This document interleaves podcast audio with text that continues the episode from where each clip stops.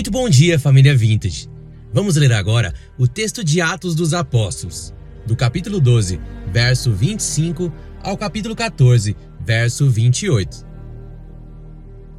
Barnabé e Saulo, cumprida a sua missão, voltaram de Jerusalém, trazendo consigo João, também chamado Marcos. Barnabé e Saulo, a primeira viagem missionária. Atos 13, do verso 1 ao 3. Havia na igreja de Antioquia profetas e mestres: Barnabé, Simeão, chamado Níger, Lúcio de Cirene, Manaém, que tinha sido criado com Herodes, o tetrarca, e Saulo. Enquanto eles estavam adorando o Senhor e jejuando, o Espírito Santo disse: Separem-me agora, Barnabé e Saulo, para a obra a quem tenho os chamado. Então, jejuando e orando e impondo as mãos sobre eles, os despediram. A missão em Chipre, Atos 13, do verso 4 ao verso 12. Barnabé e Saulo, enviados pelo Espírito Santo, foram até Seleucia e dali navegaram para Chipre. Quando chegaram a Salamina, começaram a anunciar a palavra de Deus nas sinagogas judaicas. Tinham também João como auxiliar. Havendo atravessado toda a ilha até Pafos, encontraram um certo judeu, de nome Bar Jesus, que praticava magia e era falso profeta. Ele estava com o procônsul Sérgio Paulo, que era um homem inteligente. O procônsul, tendo chamado Barnabé e Saulo, desejava ouvir a palavra de Deus. Porém, o mago Elimas, e é assim que se traduz o nome dele, se opunha a eles, procurando afastar da fé o procônsul.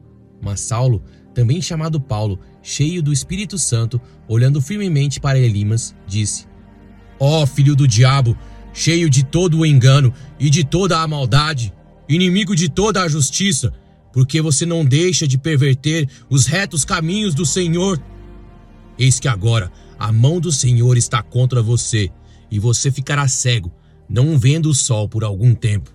No mesmo instante, caiu sobre ele névoa e escuridão, e andando em círculos, procurava quem o guiasse pela mão. Então o procônsul, vendo o que havia acontecido, creu, maravilhado com a doutrina do Senhor. João Marcos volta a Jerusalém. Atos 13, do verso 13 ao verso 15. E navegando de Pafos, Paulo e seus companheiros viajaram a Perge da Panfilha.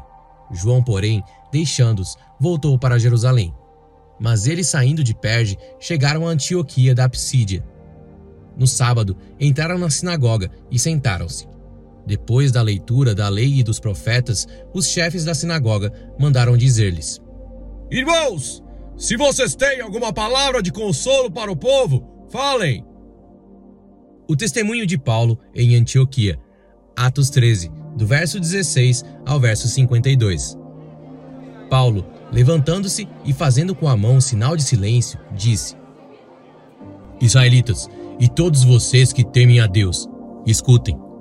O Deus do povo de Israel escolheu os nossos pais e exaltou o povo durante a sua peregrinação na terra do Egito, de onde os tirou com braço poderoso. Suportou os maus costumes do povo durante uns 40 anos no deserto. E, havendo destruído sete nações em Canaã, deu essas terras como herança ao seu povo. Tudo isso levou cerca de 450 anos. Depois disso, lhes deu juízes até o profeta Samuel. Então, eles pediram um rei, e Deus lhes deu Saul, filho de Quis, da tribo de Benjamim, e isto durante 40 anos. E tendo tirado Saul, levantou-lhes o rei Davi, do qual também, dando testemunho, disse: Achei Davi, filho de Jessé, homem segundo o meu coração, que fará toda a minha vontade. Da descendência deste, conforme a promessa, Deus trouxe a Israel o Salvador, que é Jesus. Antes da manifestação dele, João pregou um batismo de arrependimento a todo o povo de Israel. Quando João estava completando a sua carreira, disse: Quem vocês pensam que sou? Não sou aquele que vocês esperam, mas depois de mim vem aquele cujos pés não sou digno de desamarrar as sandálias. Irmãos, descendência de Abraão, e todos vocês que temem a Deus, a nós foi enviada a palavra desta salvação.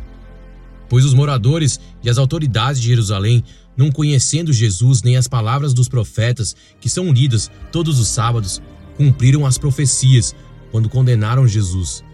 E, embora não achassem nenhuma causa de morte, pediram a Pilatos que ele fosse morto. depois de cumprirem tudo o que estava escrito a respeito dele, tirando-o do madeiro, puseram-no em um túmulo. Mas Deus o ressuscitou dentre os mortos. E durante muitos dias ele foi visto pelos que o tinham acompanhado da Galiléia para Jerusalém, os quais são agora as suas testemunhas diante do povo. E nós anunciamos a vocês o evangelho da promessa feita aos nossos pais, como Deus a cumpriu plenamente em nós, seus filhos, ressuscitando Jesus, como também está escrito no Salmo número 2. Você é meu filho, hoje eu gerei você. E quanto ao fato de que o ressuscitaria dentre os mortos, para que jamais voltasse à corrupção, Deus o expressou desta maneira: E cumprirei a favor de vocês as santas e fiéis promessas feitas a Davi. Por isso também diz em outro salmo: Não permitirás que o teu santo veja corrupção. Porque, tendo Davi, no seu tempo, servido conforme o plano de Deus, morreu. Foi sepultado ao lado de seus pais e viu corrupção. Porém, aquele a quem Deus ressuscitou não viu corrupção. Portanto, meus irmãos, saibam que é por meio de Jesus que a remissão dos pecados é anunciada a vocês. E por meio dele, todo o que crê é justificado de todas as coisas das quais vocês não puderam ser justificados pela lei de Moisés. Portanto, tenham cuidado para que não lhes aconteça o que os profetas disseram.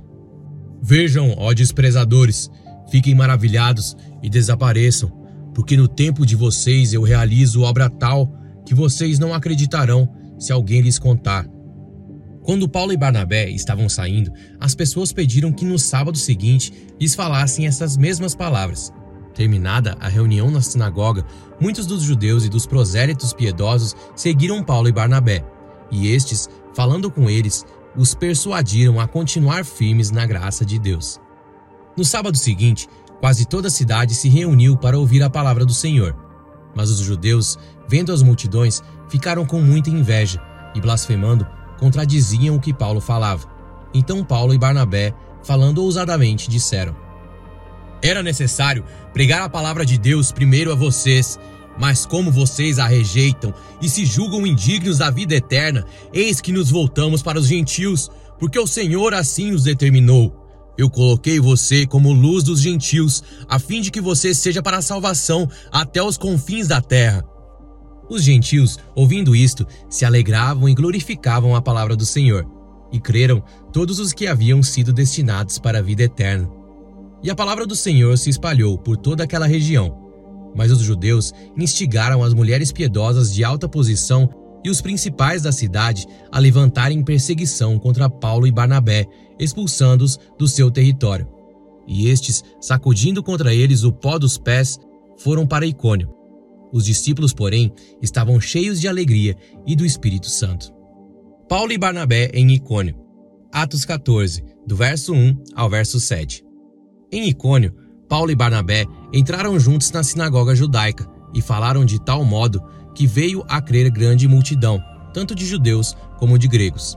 Mas os judeus que não tinham crido incitaram e irritaram os ânimos dos gentios contra os irmãos. Entretanto, Paulo e Barnabé ficaram bastante tempo em Icônio, falando ousadamente no Senhor, o qual confirmava a palavra da sua graça, concedendo que por mão deles se fizessem sinais e prodígios. Mas o povo da cidade se dividiu. Uns eram pelos judeus, outros pelos apóstolos. Então surgiu um movimento entre os gentios e os judeus, com o apoio das suas autoridades, para os maltratar e apedrejar. Quando Paulo e Barnabé souberam disso, fugiram para Listra e Debe, cidades da Licaônia, e para as regiões vizinhas, onde anunciaram o evangelho. A cura de um paralítico em Listra. Atos 14, do verso 8 ao verso 18. Em Listra, costumava estar sentado certo homem aleijado paralítico desde o seu nascimento e que nunca tinha conseguido andar.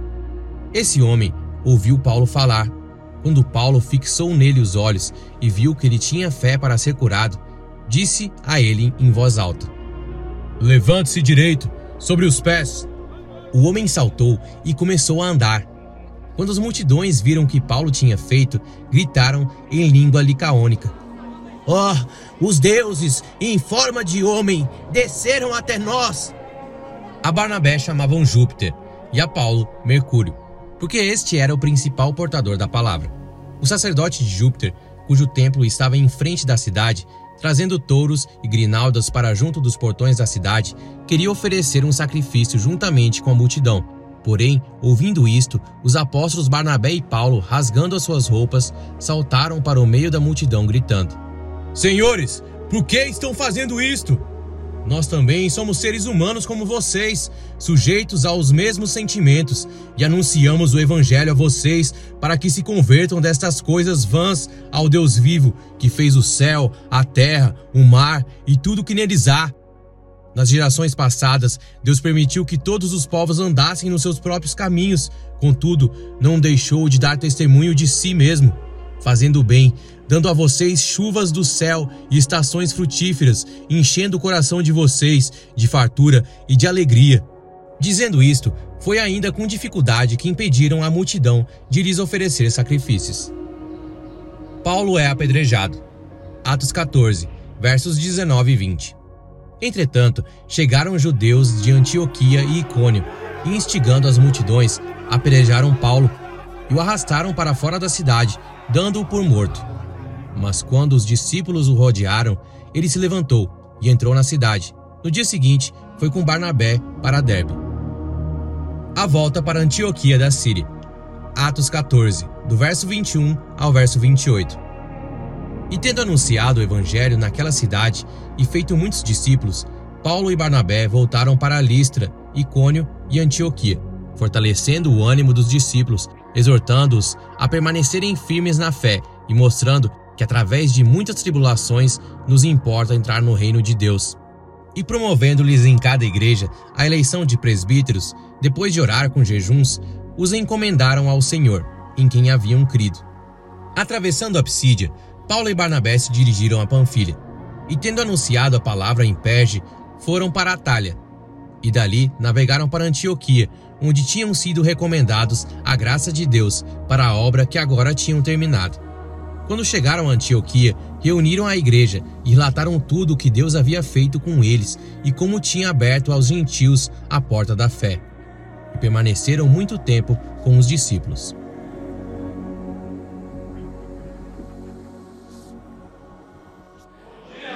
Muito bom dia, Vintage! Bom dia. Muito bom dia, Vintage! Bom dia. Meu nome é Jackson, sou um dos pastores aqui dessa igreja e é uma alegria muito grande nós estarmos juntos aqui nessa manhã. É uma bênção de Deus nós estarmos reunidos aqui. Bom, eu quero falar para vocês hoje, é o décimo sermão da série em Atos dos Apóstolos, e eu quero falar sobre sete inimigos que precisamos vencer para o avanço da missão. Presta atenção aqui, olha para mim aqui, olha aqui, deixa eu contar um negócio para você. É a primeira viagem missionária da igreja que eu vou falar. Cara, a primeira viagem missionária da história da igreja. Até nós chegarmos aqui no texto de Atos, houveram evangelismos, houveram pregações, vocês viram os, os, o povo de Deus evangelizando, mas essa aqui é o primeiro evangelismo, é a primeira viagem de missões organizada.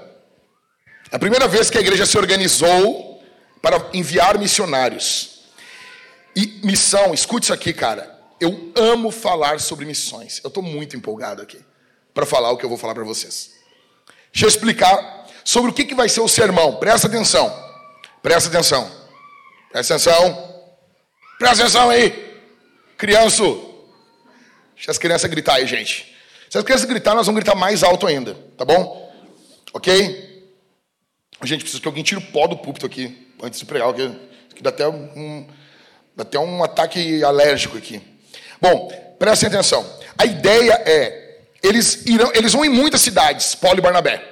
Eles vão ir em muitas cidades. Só que Lucas vai destacar seis cidades. São mais cidades. Mas Lucas vai se, vai se deter em seis cidades. Ok? E uma das cidades, que é Antioquia da Síria, eles estão saindo da Antioquia da Síria e eles voltarão para Antioquia da Síria. Então, essas, no caso, sete cidades eles vão enfrentar sete inimigos. Vocês vão ver isso aqui. Em cada local que eles pararem para pregar, eles vão enfrentar um inimigo. E é sobre isso que eu quero falar para vocês. Em cada local que eles vão, ou da onde eles estão saindo, eles vão vencer inimigos. Imagina um jogo de tabuleiro, ok? E você venceu um inimigo. Quem aqui jogou Mario, Mario World? Quem aqui jogou? Quem aqui? Você se lembra? Eram sete inimigos. Você se lembra disso? Final era o, o, o Bowser lá, né? Então, assim, é mais ou menos isso. Ok? Então, eles vão enfrentar sete inimigos. E nós vamos caminhar com eles nessa primeira viagem missionária. Ok? Então, eu teria uma historinha para fazer a introdução do sermão. Só que, como são sete cidades, a gente tem que ir rápido para elas, tá bom? Vamos lá? Quais são? Não está funcionando aqui. Quais são os sete inimigos do avanço da missão? Primeiro inimigo, eles enfrentam na própria Antioquia da Síria, que é a apatia espiritual. Um dos maiores males da igreja, um dos maiores inimigos da igreja é a apatia espiritual. Porque eles estão, olha aqui para mim, o que é a Antioquia da Síria? Era a igreja top das galáxias. Vocês imaginem hoje uma igreja com Hernandes Dias Lopes, com Nicodemos. Vocês imaginam a igreja assim, lotada de pregador bom, pregador doutor na palavra e também profeta. Também gente cheia do espírito. Não que eles, esses homens não sejam, tá? Mas um pouquinho mais assim. Vocês imaginem isso. Uma igreja brutal. Eles estavam, imagina os cultos deles. Aí eles vão sair para fazer missão. Eles precisam vencer isso, a apatia espiritual. Como combater a apatia espiritual? Como, como que eu combato a apatia espiritual? Em primeiro, não cale os verdadeiros profetas de Deus. Verso 1. Havia na igreja de Antioquia profetas e mestres. Muitas igrejas têm apenas mestres. Outras igrejas têm só profetas. Na igreja de Antioquia, eles tinham um estudo bíblico bom e eles também tinham profetas. E muitas pessoas calam os profetas, por quê? Porque profeta perturba, profeta incomoda. Eu falei para você sobre, sobre três manifestações do dom de profecia. A pregação no poder do Espírito é uma manifestação do dom de profecia. Então, se o teu pastor não perturba você, você não tem um profeta no púlpito. Profeta é aquele cara que chega e ele discerne o que está ocorrendo no tempo que estamos vivendo. E isso vai perturbar. Isso vai trazer caos. Em primeiro lugar, para vencer a apatia espiritual, não cale os profetas, porque eles perturbam, mas eles são necessários. Em segundo lugar, não pare de adorar. Parece, parece música da Parece música da Ludmilla Ferber, né? Não pare de adorar, verso 2. Então, assim, vamos lá, verso 1. Havia na igreja de Antioquia profetas e mestres. Barnabé, Simeão, chamado Níger, eh, Lúcio de Sirene. Assim, era uma misturança ali. Eram de várias nacionalidades, né? uma, mistura cultural linda. Manaém, que tinha sido criado com Herodes, o tetrarca, e Saulo. Verso 2. Enquanto eles estavam o quê? Verso 2. Acompanha na Bíblia aí. Enquanto eles estavam fazendo o quê? Adorando o Senhor, servindo o Senhor, em adoração. Eles estão adorando a Deus. Em primeiro lugar, não pare de adorar, porque a adoração, ela vai tirar você de onde você está. As pessoas antes, escute isso aqui, antes você quer você quer ver alguém que vai abandonar a fé? Ela começa a cantar mais baixo. Ela começa a ir calando os lábios e ela cerra os lábios em um dado momento da vida espiritual, ela não canta mais. Antes do diabo arrancar você da igreja, ele vai fechar a tua boca. Efésios capítulo 5, verso 18 diz: Não se embriaguem com vinho. Não se embriaguem com o vinho. Tem criança lá no fundo lá, gente. Alguém dá um help lá. Você está sozinha lá. Os pais aí, por favor. Não se embriaguem com o vinho, pois isso leva à devassidão. Mas deixem-se encher do Espírito. É algo que você participa.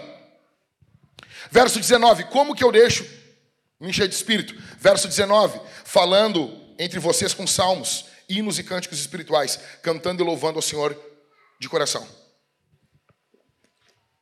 Vocês já notaram que as igrejas que são mais cheias do Espírito são as que mais cantam, e as igrejas que são mais vazias do Espírito são as que menos cantam. Isso está completamente ligado uma coisa à outra. Quanto mais você canta, mais cheio do Espírito você é. Quanto menos cheio do Espírito você é, menos você canta. É, é um ciclo. Porque o Espírito Santo, ele enche você para adorar Jesus. Você ama ao Senhor. E você precisa do poder do Espírito. Então, em segundo lugar, não pare de adorar. Em terceiro, não pare de jejuar. Todas as sextas-feiras nós estávamos jejuando aqui na Vintage. O que ocorreu conosco? A gente foi parando de jejuar. O que é o jejum? O jejum é uma adoração negativa. O que é o jejum? É uma forma de adorar negativa. Como assim? Eu estou dizendo não para algo. O canto é uma questão positiva. A oração é algo positivo. Então, o jejum, eu estou dizendo não para uma coisa para dizer sim para outra. Quando eu jejuo e oro, eu estou dizendo não para algo bom para dizer sim para algo melhor. Ok? Nós deixamos de comer. Em alguns tipos de jejum também de beber, por um determinado período de tempo. Você cessa as redes sociais quando você está de jejum. Você não fica vendo Reels, TikTok. No máximo que você vai fazer é ligar um sermão para se encher do espírito. E nós precisamos fazer isso. E não se fala mais isso na igreja cristã. Hoje em dia, deixa eu explicar uma coisa. Quando eu aceitei Jesus em 98 e falaram assim, gente, nós vamos ter jejum tal hora, tal dia. Eu não fiquei perguntando, ah, mas por que, que tem um jejum? Ah, mas o quê? Ah, parece que as pessoas emburreceram. E daí inventam tipos e tipos de jejum. Gente, parar de comer. Não, o jejum de Daniel, não sei o quê. Uma disse assim para mim assim, pastor, eu estou fazendo um jejum de chocolate. Eu falei assim, mas que tentação é essa? Vai vir um demônio vestido de laca correndo atrás de ti? Ai, olha eu aqui, alpino.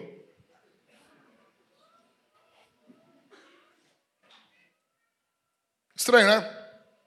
Então você para de comer, para de beber. Ah, pastor, mas a, a, minha esposa, ela está amamentando. Ok, daí, aí nesses casos, você pega o livrinho do Piper lá, Fome de Deus. Nesses casos, a, a mulherzinha está tá amamentando, está grávida. Você não vai fazer que nem os, o, o, lá o, o pessoal da cidade onde Jonas foi pregar. Que o cara botou até os animais a jejuar. Não vou dar ração pro meu cachorro. Calma. Ok? A criança com três anos de idade, assim, eu queria uma tetinha. Não. Jejum. Não, cara. Nos casos que você tem uma mulher sua esposa está grávida, sua esposa uh, está amamentando, aí ela sim, ela vai comer, ela vai uh, beber, mas ela vai se apartar de todo o resto de distração para ficar em consagração. Ah, pastor, é, só não faz assim, tá? Tem um conhecido meu, ele, ele pegou, um dia chegou, dois amigos chegaram para falar com ele no centro de Porto Alegre, aí eles pegaram uma bala. Ô, ô Ademir, quer uma bala? Eu não, não, não, não posso. Estou de jejum. Os caras, não, tranquilo, né? Está de jejum, não podia comer uma bala, Mariana, uma bala. Aí eles estavam conversando, meu, vamos ali do outro lado da rua, ali, eu quero tomar um negócio ali que eu tô, eu tô, tô, tô caindo, porque eu tô de jejum, mas é um, é um jejum de, de sólido. Eu posso tomar alguma coisa. Chegou no outro lado, o cara, e aí, meu patrão, meu querido, meu rei? Como é que os homens falam com os outros homens, né? Quem que vai querer? Eu quero uma batida. Bota o quê? Quatro ovos três bananas, bota 500 ml de leite, uma sucrinha, bate tudo aí. E os guri olhando para ele, e ele tomando. Não, é jejum de líquido, é jejum de sólido. Não é isso nada. Ok? Então assim, nós precisamos voltar a jejuar. Você está apático espiritualmente, você não jejua. Em quarto, não pare de ouvir o Espírito Santo. Verso 2. Verso 2, lê comigo. Enquanto eles estavam adorando o Senhor e jejuando, o Espírito Santo, o Espírito Santo disse: O Espírito fala. Essa semana eu consegui irritar sensacionistas. Foi uma semana abençoada por Deus. Foi uma semana de vitória. E um rapaz da presbiteriana mandou para mim uma mensagem: Pastor, o seu texto mexeu comigo. O senhor teria alguns livros para eu conhecer mais o Espírito Santo? E eu disse: Aleluia.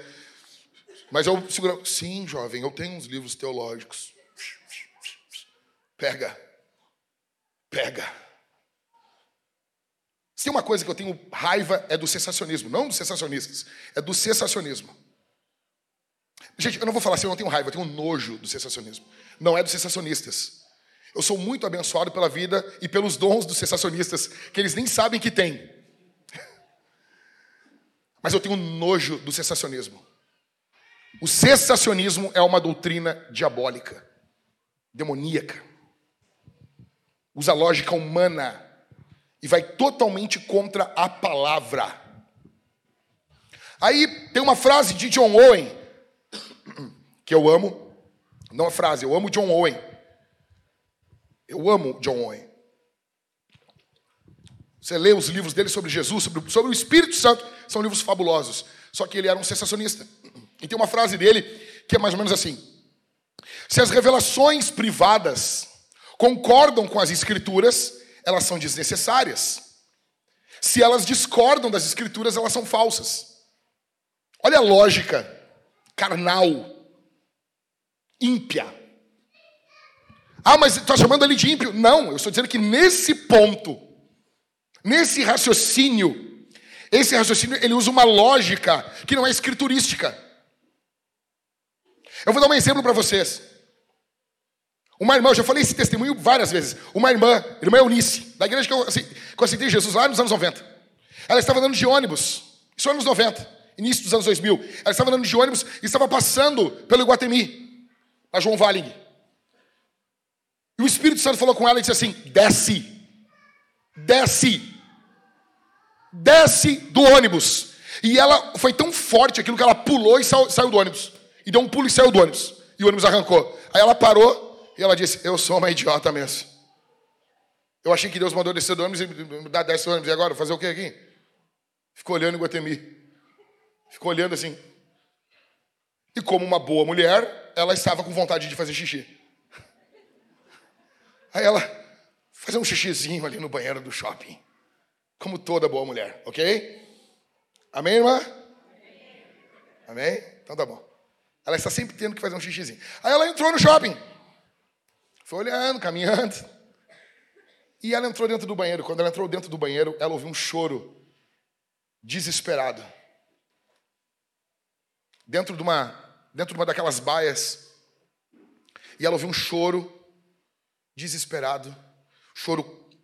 E ela foi empurrando, estava aberta, ela empurrou. Tinha uma menina ali dentro. E a menina ia tirar a própria vida ali, naquela hora ali. A menina estava com, com uma seringa, com, com algo dentro da seringa que ela ia tirar a vida dela. Muito problema na vida, história terrível.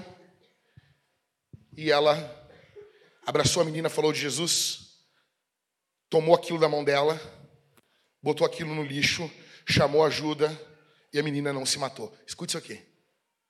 Em que texto da Bíblia ela, ia, ela iria ler? Desce do ônibus. Que texto da Bíblia? Em, em que texto está escrito desça do ônibus? Você nota que a, a, revelação, a fala do Espírito não contradiz a Escritura, mas ela também não está na Escritura. Portanto, essa frase de John Owen, ela não é uma frase que lida com o dom de forma bíblica. Ah, mas pastor, ele é o grande John Owen, mas eu sou protestante. Eu sou um protestante. Eu não tenho santo de estimação. E a mesma palavra que me confronta, confronta ele também. E nesse ponto, leia John Owen. Leia John Owen. Leia. Eu tenho um livro no meu carro do John Owen. As Glórias de Cristo. É sensacional. Você sai amando mais Jesus. Mas nesse ponto nós rejeitamos. Então, esse papo de se a experiência concorda com a escritura, é desnecessário. Se discorda da escritura, deve ser abolido. É uma, uma lógica carnal. O Espírito Santo fala. Quem é você, seu monte de verme, para colocar um esparadrapo na boca do Espírito? O Espírito Santo falou, verso 2: eles estavam adorando, orando. O Espírito Santo disse: Separem-me agora, Barnabé e Saulo, para a obra que os tenho chamado. O mesmo Espírito que fala é aquele que chama. Ele fala, queria poder ficar só nisso. Em quinto, obedeça o Espírito na escolha dos obreiros. Verso 3. O Espírito Santo chamou, disse: Separem-me Paulo e Barnabé então, jejuando e orando, impuseram as mãos sobre eles, os despediram. Veja, o Espírito fala, eles continuam orando, eles jejuam. Jesus orou e jejuou uma noite toda. Uma noite toda. Para escolher os doze apóstolos. E você e eu ficamos escolhendo obreiro na base, na base do ah, gostei desse fulano, gostei daquele ali. Isso é, isso é terrível para nós. Se não fosse os presbíteros aqui da Vintage nos primeiros anos, eu teria colocado um ímpio no pastorado, no, no presbitério com a igreja. Graças a Deus pelo Rodrigo, que pegou e botou a mão no meu peito e disse: Jack, não, não, cara, esse cara não pode ser pastor.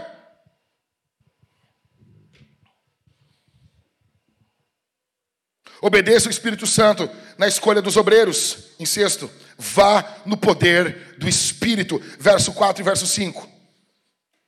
Barnabé e Saulo enviados pelo Espírito Santo. Ah, eu, eu, amo o jeito que a Bíblia narra. Uma hora é a igreja, uma hora é o Espírito, uma hora eles estão jejuando, eles impõem as mãos e eles são enviados pelo Espírito. Como que funciona isso? A igreja está enviando e ao enviar é o Espírito que envia. Eles estão indo no poder do Espírito. Não vá sem o poder do Espírito. Se você for sem o poder do Espírito, você vai morrer. O diabo mata você. Em sétimo, levante a bunda do sofá. Falei a palavra bunda semana passada e, e a Isabel, minha filha, disse assim: Oi, papai, o senhor falou bunda no púlpito. Deu uma escapadinha, né? Escapou, né? Escapuliu, né, papai? Eu, é, minha filha, escapou. Mas ela não está aqui, ela está lá no Kids, eu posso falar aqui. Veja. Levanta a bunda do sofá, por quê? Tem muita gente que o Espírito fala, o Espírito está agindo, Deus está derramando e eles continuam adorando. Se fossem muitas igrejas, eles continuam jejuando. E os caras iam falar, quantos jovens falam com você? Eu tenho uma chamada missionária e nunca vai. Seu sem vergonha, eu não quero saber chamado, eu quero saber na prática. Onde tu foi? Para quem tu pregou? Eles, o Espírito fala e eles levantam, eles vão na prática. É desse jeito, em primeiro lugar, que eles vencem o primeiro inimigo, a apatia espiritual. Eles vencem a apatia. Em segundo, na cidade de Pafos, que eles vão chegar, eles vão enfrentar os filhos do diabo. Sempre que avançarmos, nós enfrentaremos o. Vamos lá, vocês, isso aqui está tá claro aqui na vida, né? Eu tenho um avanço, eu enfrento eu tenho um avanço, eu enfrento, eu enfrento oposição. Eu vou enfrentar oposição. Satanás vai dar as caras agora aqui. E os discípulos vão colocar as luvas de boxe, porque vai começar a brincadeira. Em Pafos eles vão enfrentar os filhos do diabo. E a pergunta que fica é: como eu enfrento os filhos do diabo? Em primeiro lugar, entendendo que onde o trigo for semeado por Jesus, o joio também será semeado pelo diabo. Olha, olha aqui para mim. Ganhou alguém para Jesus? Alguém nasceu de novo? Algum filho do diabo vai se juntar nisso aí. Você ganha pessoas para Cristo, filhos do diabo se juntam. O trigo vem, o diabo semeia o joio. Você tem que ter isso na tua cabeça. Então, a primeira coisa, entenda isso. Em segundo, sendo cheio do Espírito. Eu não vou conseguir enfrentar um filho do diabo na força do meu braço. A vontade que dá é pô, mas não dá. Não dá. Não dá para chegar e abrir o diálogo com um tiro no joelho. Vontade dá. E aí, pastor? Ah, que, que é isso? Põe no saco, põe na conta do Papa. Não dá. Não dá. Vira, verme, vira. Não dá. Nem no grego tem, não permite, eu procurei. Você precisa do poder do Espírito. Porque sem o Espírito Santo o diabo mata você. O diabo destrói você. Como você enfrenta os filhos do diabo? Verso 3, uh, uh, ponto 3. Chamando os filhos do diabo de quê? Vamos de novo, vamos aqui. Chamando os filhos do diabo de. Vamos de novo, igreja. Isso aqui, isso aqui tem que ter no Kids, tá bom? Chame os filhos do diabo de. De. Oi, filho do diabo. É bíblico, é lindo, é moral. Se você nunca chamou alguém de filho do diabo, você está em pecado. Vamos para a Bíblia? Lê comigo, desde o verso 9. Mas Saulo, também chamado. Então, assim, você sabe o que está acontecendo aqui, né? Tem um cara chamado Bar Jesus. Ei, o que é Bar Jesus? Bar, no, no, no grego ali, no hebraico, quer dizer filho. O nome do cara é filho de Jesus. Ou filho de Josué. E Paulo chama ele, tu não é filho de Jesus, coisa nenhuma. Aí ele vai pregar o evangelho para o pro procônsul Sérgio Paulo, que é um homem muito inteligente. O mago de estimação do Sérgio Paulo fica com ciúminho. Verso 9. Mas Saulo, também chamado Paulo, primeira vez que aparece o nome dele como Paulo na Bíblia, tá bom? Também chamado Paulo, cheio do Espírito Santo, olhando firmemente para Elimas, disse: Tu imagina Saulo olhando com um olhar de ursinhos carinhosos? Paulo cheio do Espírito, e esse Espírito trazendo uma fúria no coração de Saulo. E Paulo olhando para ele assim, ó. Verso 10. Ó, oh, o que, que diz a Bíblia? Como você tem que chamar um filho do diabo? Filho do diabo. Se você não chamar um filho do diabo de filho do diabo, você está fazendo o quê? Falso testemunho. Veja, quem é o filho do diabo é aquele que se opõe à obra de Deus. Você não vê os, os, os apóstolos chamando todo mundo de filho do diabo. Mas aqui há uma oposição demoníaca. Há uma oposição satânica. É Bíblia. Não concordo. Você não concorda com a Bíblia. Ó oh, filho do diabo. Chame os filhos do diabo de filhos do diabo. Se o teu pastor não chama ninguém de filho do diabo, provavelmente o teu pastor é o filho do diabo. Ah, pastor, você chamando todo mundo de filho do diabo agora? Não! Cabeça de osso para sopa. Olha o que o texto está dizendo. Olha o que o cara está fazendo. Ele está pervertendo o caminho do Senhor. Então, chame os filhos do diabo de filhos do diabo, confronte eles. Verso 4, denuncie as suas obras. Verso 4, não, ponto 4. Olha o verso 10. Acompanha comigo. Ó oh, filho do diabo, olha o que Paulo vai falar. Olha a forma que Paulo chama ele. Olha que tóxico. Tóxico. Aí vou ler o livro Tove. Aí Tove, Tove, Tove, Tove. Aí ele é o pastor opressor. Ele é tóxico.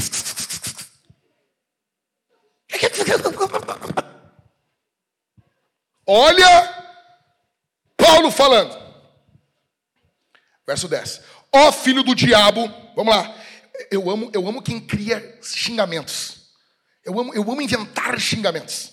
Ó filho do diabo, cheio de todo engano, de toda maldade, inimigo de toda justiça, por que você não deixa de perverter os retos caminhos do Senhor? Cinco xingamentos no versículo. Ele tem um troféu. O nome dele é Paulo. É o homem, é uma máquina. Cinco xingamentos em um versículo, cabe tudo numa tuitada. É demais. Denuncie! Olha para mim aqui, olha para mim aqui, olha para mim, olha para mim, aqui. Deixa eu dizer um negócio para você. Eu estava falando com um amigo meu que lê latim, lê grego, essas coisas difíceis aí. E eu perguntei para ele assim, ele estava lendo os pais da igreja. E eu perguntei para ele assim, cara, me diz as coisas que são parecidas da nossa época e coisas que são diferentes da nossa época uh, nos pais da igreja. Aí disse, cara, uma das coisas que é muito diferente de hoje é como os pais da igreja lidavam com a heresia. Os pais da igreja, eles argumentavam logicamente. Ele está errado por causa disso, disso, disso, disso, disso, disso, disso, daquilo, daquilo outro. Aí parava a argumentação lógica e tinha uma sessão nas obras, nos livros, de xingamento. Sério, um capítulo de pervertido, demoníaco, falso, satânico. E o cara começava a lançar imprecações sobre o inimigo da obra de Deus. Ah, mas isso aí é ad hominem. Sim. Sim.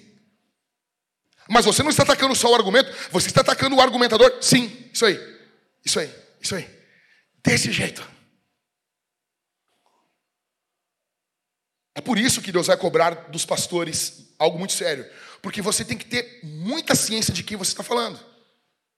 Você não está chamando todo mundo de filho do diabo. Mas quando você fala, você vai prestar conta disso.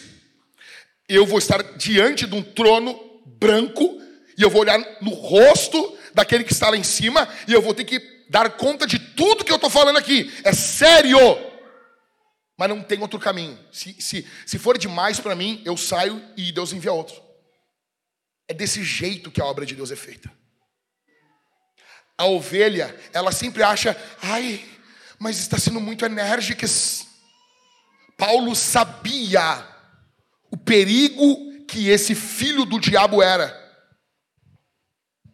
Como respondemos, como enfrentamos os filhos do diabo? Em, em quinto, com orações imprecatórias. Verso 11. Eis que agora a mão do Senhor está contra quem? Contra você. Olha que louco isso. O que, que Paulo está fazendo? Paulo está amaldiçoando ele. Como assim, pastor? Mas aqui. Mas Jesus, é, Jesus mandou abençoar. Sim. Isso aqui é uma benção para ele. Porque se você chegar para alguém que está confrontando, está se levantando contra a obra de Deus, e você encorajar a pessoa, que lindo, ai que lindo, tu, tu é uma. Be... Vou lá na, no programa da Fátima Bernardes, junto com a Xuxa, eu falo, ai, como minha rainha. Estou empolerando todo mundo, empurrando eles para o caminho que eles estão caminhando. Vamos. Verso 11: Eis que agora a mão do Senhor está contra você, e você ficará cego, não vendo o sol por algum tempo. No mesmo instante caiu sobre ele névoa e escuridão, e andando em círculos, procurava quem o guiasse pela mão.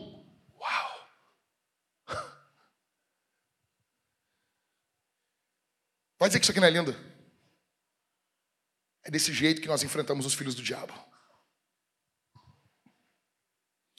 Verso 12. Então o procônsul, vendo o que havia acontecido, creu.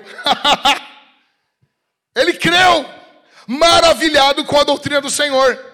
Se aquele filho do diabo não fosse confrontado, ele não teria crido. Mas você poupa o lobo e ao fazer isso, você sacrifica a ovelha. Claro, você não é o pastor, você não vai ter que dar conta. Aí é fácil.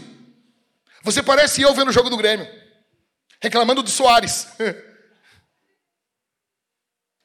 Olha o jeito que ajudar a bola aí. Da Isabel, vamos, vamos, dá, dá, dá colinho, papai. Ai, tá dentro das minhas costas, minha filha, não dá. Quem sou eu? Então eles enfrentam a apatia espiritual e vencem. Eles enfrentam os filhos do diabo e vencem. Eles vão para outra cidade, para Perge. E agora eles vão enfrentar o abandono dos companheiros. Verso 13 do capítulo 13. Olha, tem algo espiritual nesse número. OK? Não que eu esteja dizendo alguma coisa. Navegando de Pafos, Paulo e seus companheiros viajaram a Perge da Panfilha. João, porém, deixando-os, voltou para Jerusalém. Nós temos uma brincadeira aqui. Sempre que alguém sai do ministério, a gente chama esse cara pelas costas dele, algo muito cristão, nós chamamos ele de João Marcos, ok? Então, se o cara abandonou, não, não, eu não posso mais ficar no GC, ele ganha o selo João Marcos, que é aquele que abandona, entendeu? Algo muito bonito. Faça isso, é muito bonito isso. Deus gosta disso. Entenda uma coisa: na missão, ou você é abandonado, ou você abandona. Vou repetir. Na missão, na obra de Deus, ou você é abandonado por alguém, ou você é aquele que abandona. Escolha quem você quer ser. Escolha quem você quer ser. João Marcos, sobrinho de Barnabé, estava ficando difícil a missão. Eles começaram a em algumas cidades. Tem várias conjecturas por que ele fez isso. Porque a partir de agora, Paulo toma a dianteira da liderança da missão. Barnabé possa ser segundo agora. Talvez foi isso, talvez foi o perigo, foi o pijaminha de Star Wars que faltou, algumas coisas. Eu quero ver com vocês isso aqui. Por que algumas pessoas abandonam a missão? Em primeiro lugar, porque não querem confronto. Elas não querem ser confrontadas. Elas vêm para Vintage, ah, é muito legal aqui. Supimpa, eu amo essa igreja. Primeiro confronto, vai embora. Nós temos muito mais pessoas que saíram da nossa igreja do que estão na nossa igreja. Daria umas três vintas de gente que foi embora. Não aguenta. Não aguenta. Só querem falar mal de pastor na internet. Mas não querem ter os seus pecados confrontados. Só querem confrontar o pecado dos outros. Mas a Bíblia diz: do que se queixa o homem? Queixe-se dos seus próprios pecados. O que, que te indigna? Ai, a teologia da prosperidade. E você, cabeção? Porque enquanto você fica só criticando os outros na internet, que tem o seu lugar. Mas quando você bota o foco só para os outros, não aparecem os seus pecados. Quem é você? Por que, que as pessoas abandonam a missão? Porque querem conforto. Elas não querem confronto, mas elas querem conforto. Essas pessoas, elas querem Aí a pessoa diz assim: Ah, mas veja bem, pastor, veja bem, ah, ah, ah, desse jeito os irmãos vão cansar. Não dá, é, é desse jeito. Nós não temos voluntários na Vintage. Nós não temos voluntários na Vintage. Nós não temos voluntários. Aqui não tem voluntário. Não tinha voluntário na igreja primitiva. Tinha doulos, escravo. Velho, a gente se cansa fazendo um monte de coisa. Por que, que na obra de Deus a gente não pode cansar? Por que, que a gente não pode cansar na obra de Deus? Ah, mas, ah, não, mas é a minha folga. Ok, ok, cuide da sua família, cuide da sua folga. Valorize isso, eu não estou falando para você contra isso. Você precisa ter tempo com a sua família, mas às vezes, em alguns momentos, você vai ter que abrir mão da sua folga por causa das coisas de Deus. Não estou falando que é sempre. Veja bem, não estou falando que é sempre. Aconteceram muitas coisas essa semana. Eu não consegui terminar o meu sermão no dia bonitinho. Eu, eu termino meu sermão na quinta. Não deu, é a vida, Jack, é a vida. Invadiu sexta-feira. Sexta-noite eu tenho um tempo com a minha mulher, nosso date. Não teve. Não teve. A minha esposa está naqueles dias também, não teve nada. Tá? Ai, que tóxico. Vida real. Vida real. Acho que até por isso que eu estou mais enérgico aqui, pregando, mais irritado. Ok?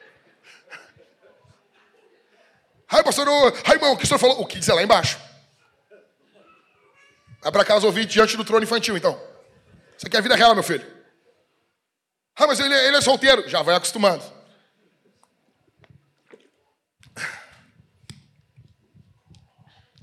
Deus tem os seus meios. Aí os caras, não deu para terminar na quinta, não deu para terminar na sexta. Minha folga é no sábado aconteceu? Tem que trabalhar no sábado. É a vida. It's my life, como diz o nosso pastor Michael. Cadê o Michael? Não está aí? Está lá atrás. Primeira vez que eu vi o Michael postando um. Um estava o Michael caminhando assim, as coisas assim, correndo em volta assim. E. It's my life! It's now or never! E estava assim a Mariana, com os cabelinhos assim. Eu bato, combina pra caramba, Michael. Só que agora não tem, né? Michael até postar um hoje pra nós, né? Me marca lá, Michael. Por que, as pessoas abandonam a missão? Terceiro, porque elas não querem correr riscos. Ai, eu veja, eu não vou fazer isso, é perigoso. Eu fui, não, deixa eu contar um negócio para vocês. Fui, eu vou direto pregar no Rio de Janeiro, direto, direto, direto, direto. Aí eu fui pregar no Rio e levei o Mateuzinho comigo. Cadê a mãe do Mateuzinho? Tá aqui? Cadê? Aonde? Tá, tá ali atrás ali. Aí, a mãe do Mateuzinho e o pai do Mateuzinho faziam anos que não viam o Mateuzinho. Aí, mas a irmã veio, abraçou o Mateuzinho. Ai, meu filho, filho da promessa, já falou em línguas, já orou, já... Ah, foi uma coisa linda aquilo, né? Saudade do filho, assim, eu achei lindo aquilo. Coisa linda. E eu ia pregar numa cidade, eu não sei, aquelas cidades do Rio de Janeiro, é uma, olha o entorno ali. E disse, assim, irmã, a irmã quer ir com a gente, irmã. Para só ficar mais tempo com seu filho. Aí ela bem assim, qual cidade é, pastor? Eu, ah, é tal cidade. Ela, não vou não. Por quê, irmã? Porque é perigoso. Mas o seu filho, o filho da promessa, não, mas ele, ele já está crescido. Vão vocês, a gente ora daqui. Mas ela não estava. Ela, imagina isso, ela não era papel dela ir pregar. Aí é muito bom isso, quando um carioca fala que não quer ir no lugar e tu é gaúcho, tem que ir. É sensacional isso. E daí me deu vontade assim de passar mal. Tipo, ai meu joelho, entendeu? Mas não deu, cara. Não deu, eu tive que ir. Ah, o pastor, você é corajoso. Não, velho. Eu sou é louco. E algumas pessoas, elas abandonam a missão porque elas não querem correr riscos. Ah, irmã, não tinha, eu não era obrigado a ir, mas eu, eu era. Eu tinha que ir, eu tinha que pregar.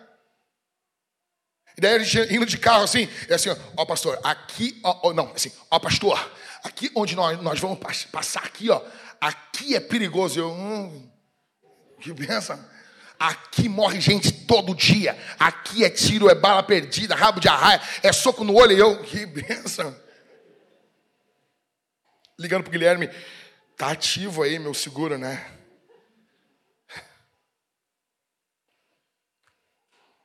Porque as pessoas abandonam a missão porque elas não querem se doar. Porque elas querem que você se doe para elas, mas elas não querem doar dela para você. Elas não querem. Porque algumas pessoas abandonam a missão porque elas querem posição de destaque. Elas querem estar nos holofotes.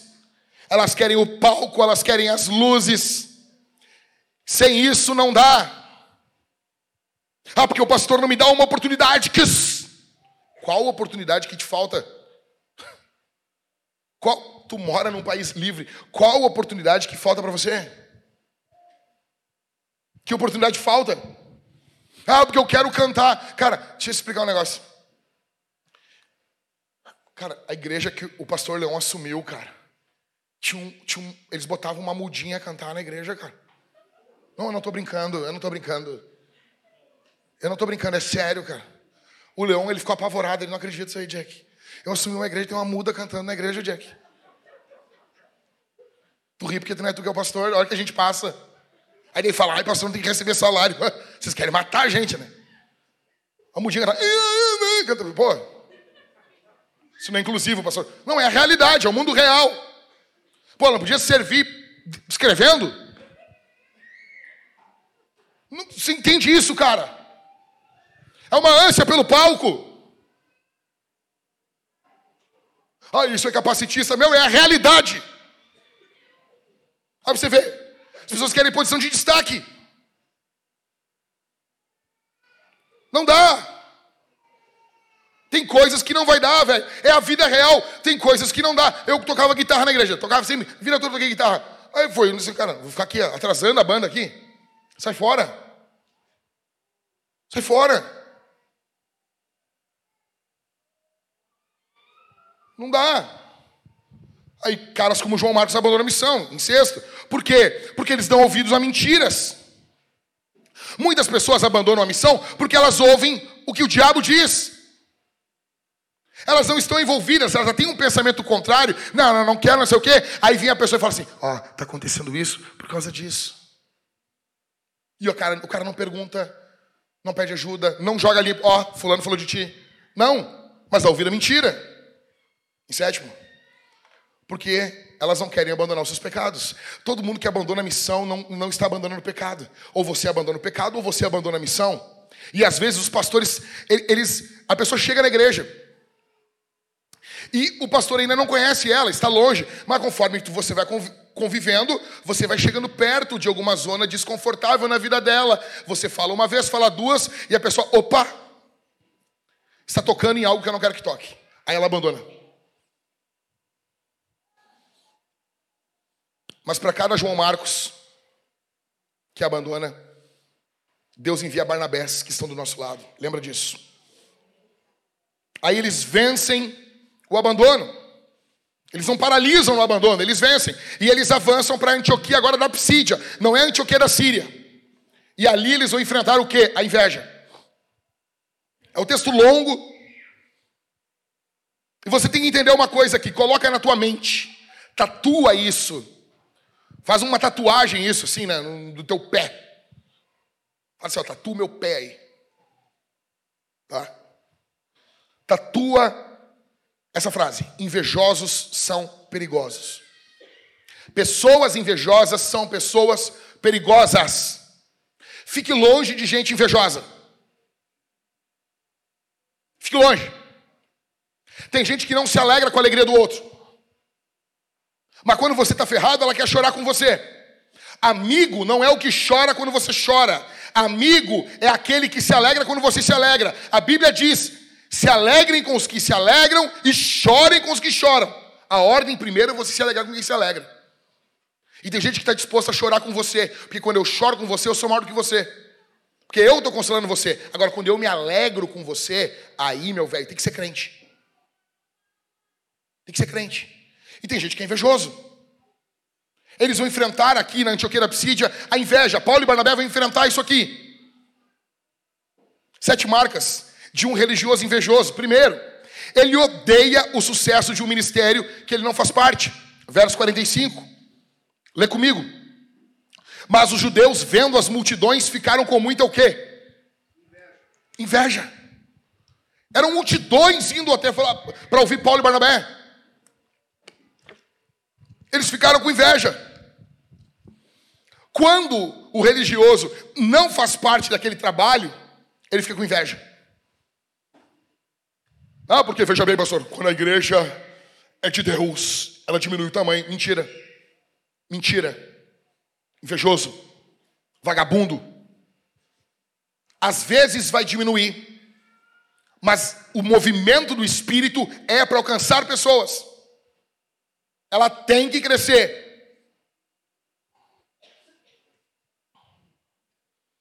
Em primeiro lugar, esse cara vai odiar o sucesso do ministério que ele não faz parte.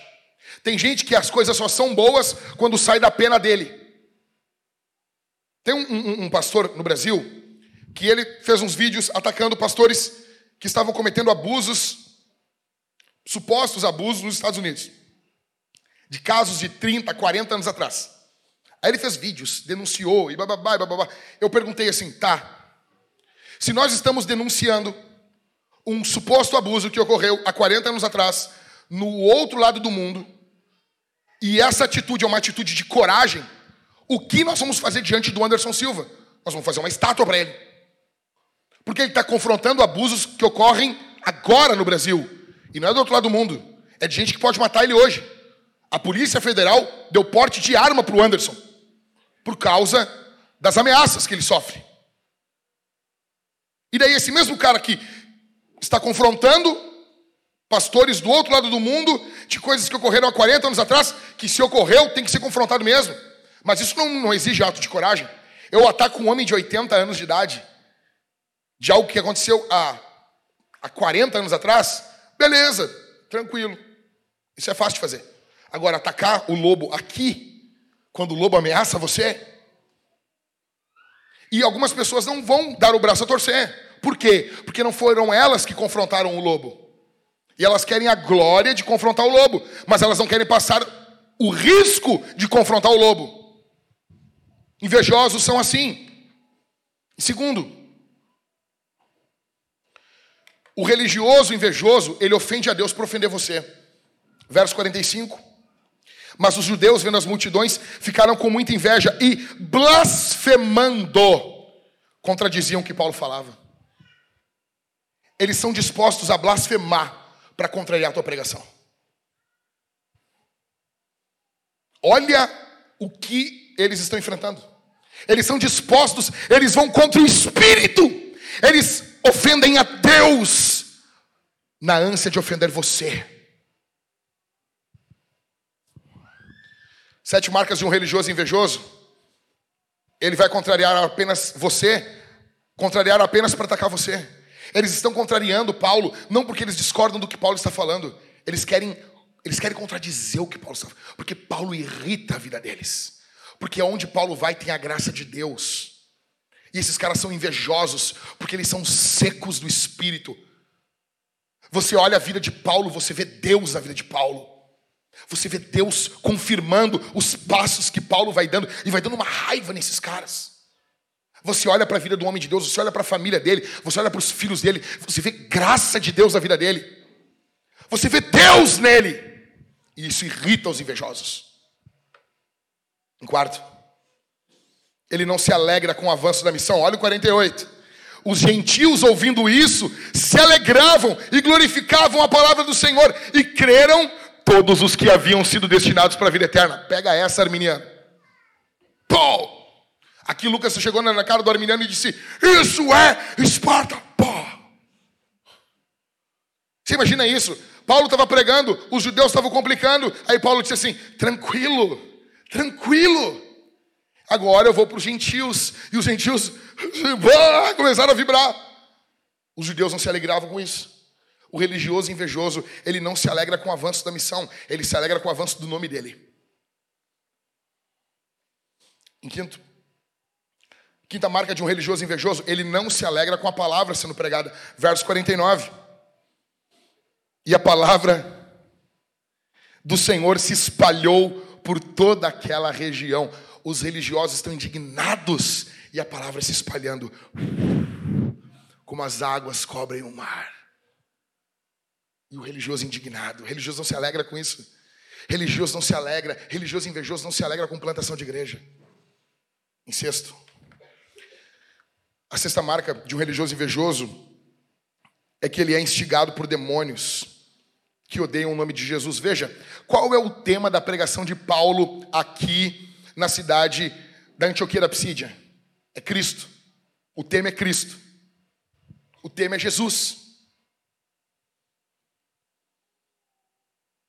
Os religiosos odeiam Jesus. Os religiosos invejosos, gente invejosa odeia Cristo. Em sétimo, aqui eu quero que tu preste bastante atenção. Isso aqui é, isso aqui é sério.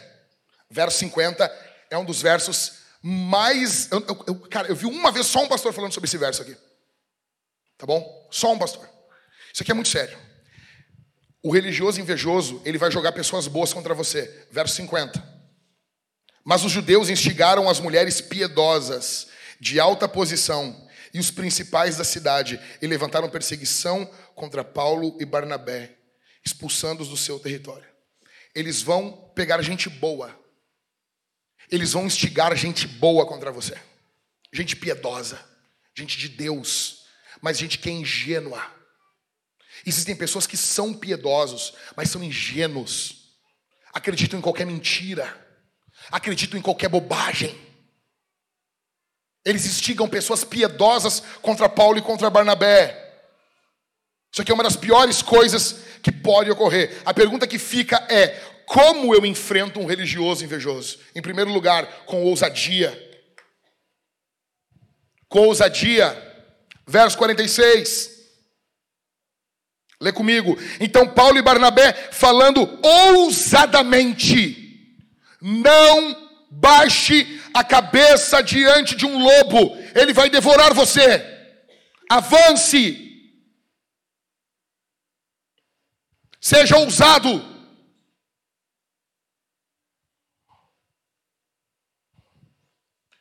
Segundo, como enfrentar um religioso invejoso? Entendendo que os invejosos não encerram o ministério levantado por Deus. Verso 46. Então Paulo e Barnabé, falando ousadamente, disseram: era necessário pregar a palavra de Deus primeiro a vocês. Mas vocês a rejeitaram e se julgam indignos da vida eterna. Eis que nos voltamos para os gentios. Um religioso invejoso, ele não consegue parar o ministério. Ele não tem esse poder. Portanto, seja ousado, avance. Mas a inveja, pastor, dane-se. Passa por cima dela. Que nem um trator, que nem um tanque. Avança e não para. Não para. Não para. Deixe esses cães latindo. Como enfrentar um religioso invejoso? Em terceiro, Lembrando que existem 8 bilhões de pessoas no mundo. Ah, mas eu não vou ouvir que tu prega, não sei o quê. Dane-se. Não quer ouvir, não ouve. Tem 8 bilhões de pessoas que precisam de Jesus no mundo. Ou, na verdade, sim, não todos os 8 bilhões, nós temos o quê? 5 bilhões de pessoas no mundo que não creem em Jesus. É muita gente. É gente para boné. Ah, mas olha só. Cara, tem muita gente ainda. Em quarto, sacudindo o pó. Verso 51. Eu amo isso aqui. E estes, sacudindo pó, contra eles o pó dos pés, foram para Icônio. O que, que os apóstolos fazem? Eles batem o pó da roupa, eles batem o pó do pé, assim. O que, que eles estão dizendo assim? Nós não vamos levar nem o pó dessa cidade. Fica para vocês. Fica para vocês. Vocês não querem? Não queremos. Não queremos, porque está errado. Beleza, fica para vocês esse pó. Não queremos nem o pó de vocês. Fica para vocês, bate o pó e segue. E segue. E segue. Invejoso, segue. Nós não queremos nem o teu pó. Foi assim que eles fizeram. Ai, pastor, mas veja, é, é, é muito sério, né? Então, assim, então não vá para o ministério. Ministério é lugar de homem, não de moleque. Se você acha isso muito radical, o teu lugar é, é, é vendo o DVD da Ana Paula Valadão, Ministério Infantil. Quem é G... Não, nem isso. Porque a Ana Paula Valadão tem uma musiquinha, né? Quem pecar vai morrer. Você não aguenta uma mensagem dessa? Você é filho de gelatina. Em quinto, como que a gente enfrenta um religioso invejoso? O que mais irrita um invejoso é alegria. Alegria. Alegria. Verso, 50, verso 52. Os discípulos, porém, estavam cheios de alegria e do Espírito Santo. Alegria! Alegria. Faz piada, ri da cara dele, com alegria. Com alegria. Teve uma mulher aqui da igreja, congrava conosco. Ah, pastor, se a pessoa sai, dependendo da forma que a pessoa sai da igreja, nós vamos botar apelido. A mulher congregava aqui na igreja. Apoiou um, um, um marido abusador. O marido pegou, demos parte na polícia. Qual foi o apelido que ela ganhou? Gordinho do Lost. Gordinho do Lost. Quem é mais antigo que na vida? Olha o gordinho do Lost e lembra dessa mulher. Gordinho do Lost. É o gordinho do Lost. Ah, pastor, mas veja, não, ninguém vai me parar nisso aí. Se eu não puder rir de uma mulher abusadora, de uma sem vergonha filha do diabo, aí eu, eu saio daqui de cima. Acabou. Acabou. Acabou. Uma mulher que apoia um estuprador, se eu não puder fazer uma piada, rir da cara. Ai, mas não, não, não, vou, vou fazer assim. Vou fazer assim. Mas eu não concordo, vou fazer de também. Com alegria. Alegre-se. Os religiosos querem que você não se alegre. Os invejosos querem que você fique em volta deles. Não fique em volta deles. É invejoso? Está complicando o avanço da obra de Deus? Velho, segue teu rumo. Nós vamos avançar. Nós não vamos parar. O invejoso quer que você fique ao redor dele. Não vamos ficar ao seu redor. Aí eles vencem a inveja. Eles vencem. O invejoso quer, quer que quer que o diabo acabe com o ministério que Deus deu para você. E você gastando, gastando. Não, não, não, não, não, não, não, não, não. Nós vamos rir hoje de noite. Daqui a pouquinho, porque a semana foi punk aqui para Vintage. Foi punk. Quem é membro da igreja sabe do que eu estou falando. Os demônios que nós estamos enfrentando. Depois desse culto, nós temos almoço de membros e nós vamos rir nas mesas. Nós vamos nos alegrar entre nós. O diabo quer tirar de você a alegria, mas não vai conseguir. C.S. Lewis dizia, eu amo, eu amo, eu amo isso aqui. C.S. Lewis dizia assim: ria do diabo, ele não suporta a zombaria. Lutero dizia: todas as vezes que eu sou atacado pelo diabo, eu peido contra ele. Eu não estou brincando, eu não estou brincando, eu não estou brincando. Lutero disse isso. É sério, esse cara é louco. Você imagina isso, o diabo com toda a sua fúria do inferno vindo, e daí um peido luterano indo contra ele. Uau! Um peido com teses. Esses caras demais. Eles eram muito alegres. Você está você tá muito brabo, você está muito, muito sisudo. Dê um sorriso. Se alegre. Em quinto, agora eles vão enfrentar o que? Divisão. Eles vencem a inveja, eles chegam agora em Icônio e eles vão enfrentar a divisão. Por quê? Satanás dividiu o céu, escute isso aqui. A divisão, ela é uma arma que o diabo sempre usará contra o povo de Deus. Problema no casamento, o diabo vai dividir, querer dividir vocês. O diabo vem para dividir marido e mulher. Tem horas que olha para minha mulher e diz assim: Nós somos do mesmo lado, minha velha. Ô nega, nós somos do mesmo lado. A gente está junto. Não é nós dois contra eles. Não é eu contra ti, tu contra eu. O diabo quer, quer dividir tudo da tua esposa. quer dividir você dos seus filhos. E aqui em Cônio ocorre isso, divisão. Vai ocorrer divisão. Eles chegam nessa cidade e eles vão enfrentar divisão. Veja, cinco coisas que um divisionista faz. Primeira coisa, ele se irrita com o crescimento da igreja. Verso 1. Em Icônio, Paulo e Barnabé entraram juntos à sinagoga judaica e falaram de tal modo que veio a crer grande multidão, tanto de judeus como de gregos. Aí o divisionista já fica irritado. Muita gente. Muita gente. A igreja tem muitos números. Muitos números.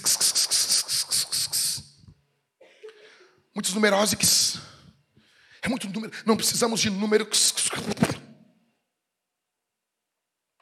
O, o divisionista, ele se irrita quando a igreja cresce. Porque ele deixa de ser o centro da atenção. Deixa eu te explicar uma coisa. Todo mundo tem menos atenção quando uma igreja cresce. Então, pastor? Então, pastor? Todo mundo, todo mundo. Todo mundo tem menos atenção. Todo mundo é menos centro quando tem muita gente. Em segundo, o divisionista, ele não só faz, ele é um incrédulo. Verso 2: Mas os judeus que não tinham crido incitaram e irritaram os ânimos dos gentios contra os irmãos. Um divisionista, ele sempre é um incrédulo que tem acesso à igreja. Ele tem acesso à igreja. Escute isso aqui, cara. Criou divisão no meio do povo de Deus é um incrédulo. Os judeus que não tinham crido. Pode ser religioso, pode ter cara de religioso, pode cantar não pode cantar aleluia, mas não tem uma vida focada em Cristo, é um incrédulo. Em terceiro, eles incitam a maldade e irritam os ânimos dos demais. Verso 3. Verso 2, na verdade. Mas os judeus que não tinham crido, incitaram e irritaram os ânimos dos gentios contra os irmãos. Eles vão sempre ir no ouvidinho dos outros. Ah, olha só isso aqui, ó. Ah, faz assim, ó. Eles andam pelas sombras. Eles não falam abertamente. As conversas são sempre em grupos de WhatsApp escondidos. É sempre assim. É sempre é uma reuniãozinha e assim, gente, eu vou falar uma isso aqui só a nível de oração.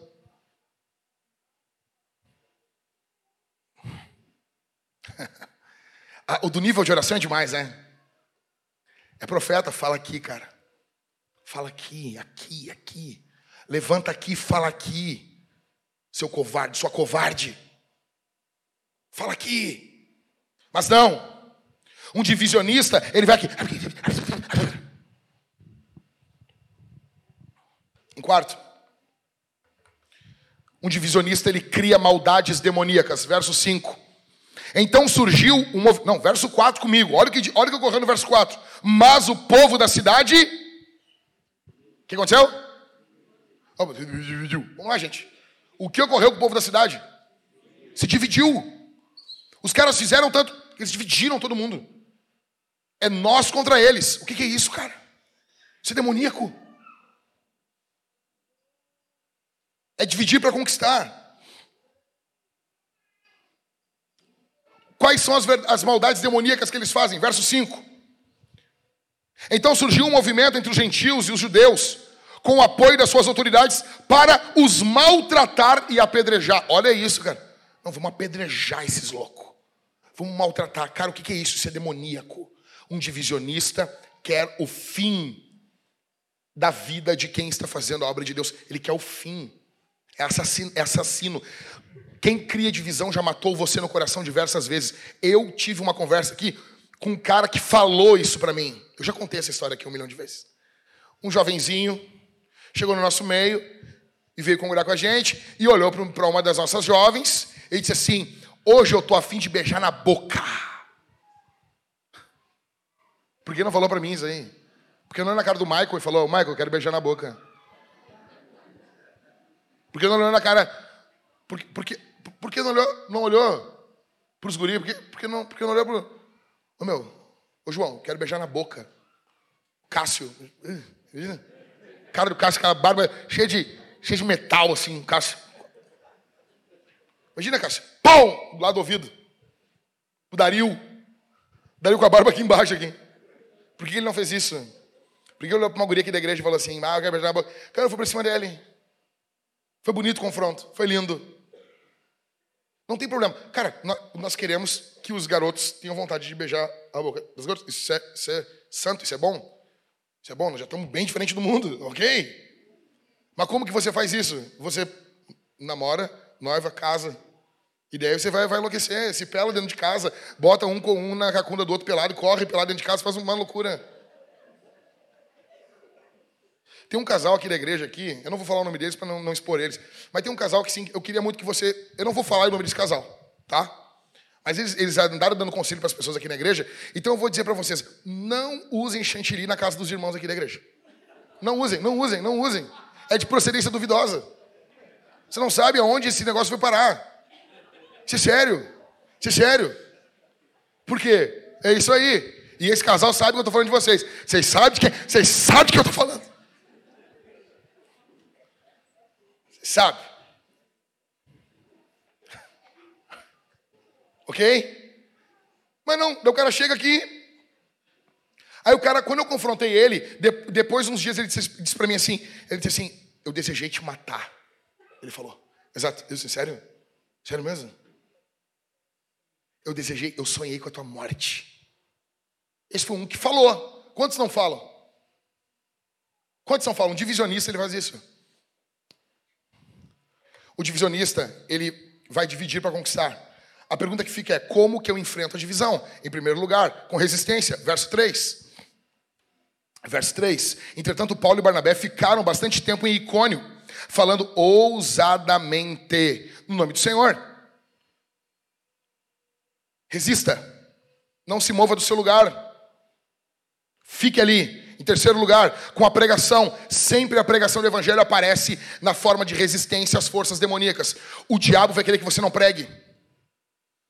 O diabo sabe que a pregação do evangelho ela quebra resistências no mundo espiritual. Enquanto eu estou quebrando aqui, o Espírito Santo vai quebrando resistências e fortalezas na mente de muitas pessoas aqui. Isso aqui é uma arma. Pregue.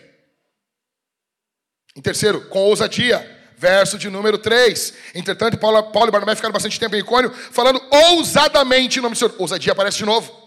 Você nota que aparece em outros lugares e aparece aqui de novo. Ousadia. Tem cara que tem ousadia para cantar a mulher dos outros. Velho, não, não, não. Tu é ousado. Usa isso para obra de Deus. Em quarto, com a dependência do Espírito Santo. Verso 3. Entretanto, Paulo e Barnabé ficaram bastante tempo em falando ousadamente o nome do Senhor, o qual confirmava a palavra da sua graça, concedendo que por meio das mãos deles se fizessem sinais e prodígios. Você precisa do Espírito Santo. Você não vai vencer um divisionista na força do braço. Você tem que buscar o poder do Espírito. Em quinto, você vence o oportunismo oportuno, você vence, perdão, a divisão com o oportunismo oportuno. Escute isso aqui, verso de número 6. Os caras querem apedrejar eles. Eles ficam sabendo disso. Qualquer pessoa fica, eu vou ficar aqui para ser apedrejado pela obra de Deus. Seria bonito isso, né? Seria bonito isso. Podem me apedrejar, podem lançar pedras, mas eu não pararei. Hum, o que, que aconteceu? O que, que Paulo e Barnabé fizeram? Verso número 6. Quando Paulo e Barnabé souberam disso, fugiram. rapaz, que é louco, rapaz, que eu vou ficar aqui para jogar pedra em mim. Você é louco, rapaz. O que, que é isso? Oportunismo oportuno. Você não pode ser um oportunista, mas se for oportuno, pode. Como assim? Vocês se lembram de José na prisão? Vocês se lembram? Se lembram ou não se lembram? Ei, lá, lá de Gênesis. Se lembram? Estão comigo? José está na prisão, aí ele interpreta o sonho de dois caras na prisão. E ele diz assim: ah, beleza, tu vai viver e tu vai morrer. Daí ele já deixa o cara que vai morrer de lado e se vira pro cara que vai viver. Cara, quando tu sair daqui, lembra de mim. José não fala assim, eu estou nessa prisão, em nome de Jesus, e não, não sairei dela. Não, ele quer sair dali. Ele quer sair dali. O que, que é isso? O oportunismo oportuno. Meu, tu vai sair daqui. Tu vai ficar na frente do homem. Dá, mexe teus pauzinhos e me tira daqui. Eu não quero ficar aqui. Eu não quero ficar aqui. E o outro, ah, eu vou morrer. Cara, depois a gente conversa. Cara, eu quero sair daqui. Ontem nós lemos o texto de Jeremias lá em casa. Jeremias vai profetizar pro, pro rei, o rei chama ele, fala a palavra de Deus. Tá, eu falo, mas eu não quero mais voltar para aquela casa lá, que lá eu vou me matar. Eu amo isso nos homens de Deus. Simples. Tá perigoso, se muda, ajeita. Um amigo meu pregando nas cidades, nos países de perseguição. Você vê as fotos na entrada da igreja, os caras com uma AK-47. Escrito, textos bíblicos nas armas, coisa mais linda. Porque se vier um terrorista, você envia ele para um outro mundo. Meu, é a vida real. Não, mas os, mas veja, não foi isso que os, que os irmãos de Atos fizeram. Não tinham o que fazer. Era o Império Romano, meu velho. Se vem 300 mil soldados contra ti, tu só canta um hino e eu vou sofrer para a glória de Deus. Acabou. Aqui, não. Os caras estão vindo contra ele. Verso 6. Quando Paulo e Barnabé souberam disso, fugiram para Alice e Derbe, cidades da Licaônia, e para as regiões vizinhas, onde, onde anunciaram o evangelho. Aí eles vencem a divisão. E eles chegam na sexta cidade, em Listra. E eles vão enfrentar ataques demoníacos. Dobra a tua atenção que eu estou indo para o final. Aqui é muito louco. É muito louco. Esse aqui é uma das coisas mais loucas da Bíblia. É um dos textos mais loucos de toda a Bíblia. Isso é uma loucura. Eles chegam ali em Listra, que já é um nome estranho para uma cidade. Você imagina a camisa do Grêmio, do Fluminense, bananas de pijama. Aí os caras chegam em Listra, tem um cara doente. Tem um homem aleijado, verso 8. Paralítico, desde o nascimento. Tá bom? Nem Benihim resolve. Eles chegam ali e Paulo olha para esse cara, se indigna com a doença e viu que esse cara tinha fé para ser curado. Tem que ter isso também. Verso de número 10. E disse, não falou em pensamento, não falou baixinho, disse em voz alta: Levante-se direito sobre os pés. O homem saltou, pum, e começou a andar, fazendo um walker, fazendo o passinho do Psy que as gurias fazem. O cara, pum, ficou de pé e saiu ali caminhando. Aí o que, que acontece aqui? Acontece um negócio muito louco. As multidões vêm. Verso 11: Quando as multidões viram que Paulo tinha feito, gritaram em língua licaônica. Que os apóstolos não conheciam muito bem essa língua. Então deu um. Deu um o que esse cara está falando? Gritaram em língua licaônica. Os deuses em forma de homens desceram até nós. A Barnabé chamavam Júpiter e a Paulo Mercúrio. Olha que loucura isso. Porque esse era o principal portador da palavra. Tagarela, falava demais. O sacerdote de Júpiter, cujo templo estava em frente à cidade, trazendo touros e grinaldas para junto dos portões da cidade, queriam oferecer sacrifício juntamente com a multidão. Verso 14. Porém, ouvindo isso, quem? Quem? Não, não. Quem que vem antes ali? Barnabé apóstolo. Hum, louco, né? Mas isso é papo com outro café. Porém, ouvindo isso, os apóstolos, Barnabé e Paulo, rasgando as suas roupas, saltaram no meio da multidão. Você imagina isso? Os caras. Olha que loucura isso aqui, cara. Isso aqui, isso aqui é loucura. Os caras chegam, curam o cara. Só, só aí já é um bagulho louco. Levanta. E Paulo fala para ele: levanta direito. Parece os pais dos anos 80. Faz direito isso aí. Modos. O que é modos? Eu não sei o que é modos. Tem bicho carpinteiro, nunca soube que bicho é esse. Bicho que faz carpintaria. Ei, meu patrãozinho, leva aqui essa, essa, essa mesinha para você. Bicho carpinteiro. Olha, bicho carpinteiro. Aí, levanta direito. O cara levanta, começa a caminhar. E os caras, os deuses estão entre nós. Desceram os deuses. Já botaram o Hermes. Esse aqui é o fulano e esse aqui é o, é o Júpiter. E os caras já trazem uns touro, meu. Mas uns touro. Já traz uns bichão grandão e umas grinaldas, já bota no pescoço, parecendo Elvis no Havaí. Já bota no pescoço, no pescoço deles assim, os caras, que que é isso, cara? Aí, judeu, né? Judeu, judeu é pouco expressivo. Eles já rasgam as roupas. Ah! Não nos adorem! Imagina que isso. Parecendo uns latinos. Rasgando as suas roupas, soltaram do meio da multidão: Senhores, por que vocês estão fazendo isso? Aí Paulo vai dar uma, uma mini pregação bem simples para eles. Veja, eles vão enfrentar agora ataques demoníacos. Quatro ações do diabo para parar a missão de Deus. Primeiro,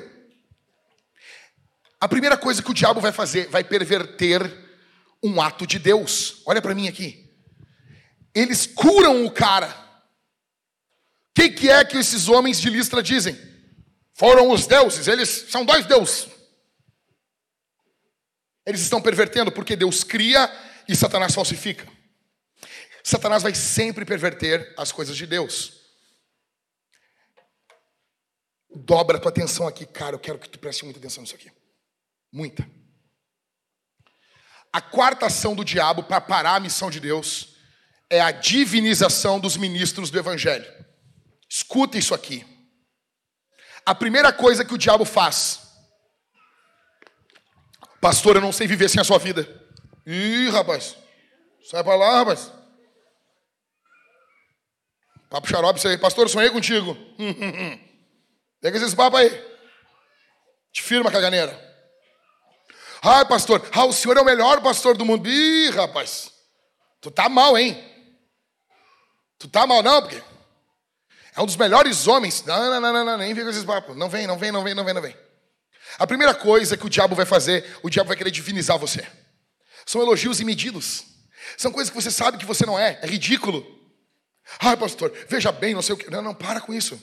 Para com isso, rapaz. O que, que eles vão fazer com eles? São deuses. Esses homens de Listra vão chamar eles de deuses.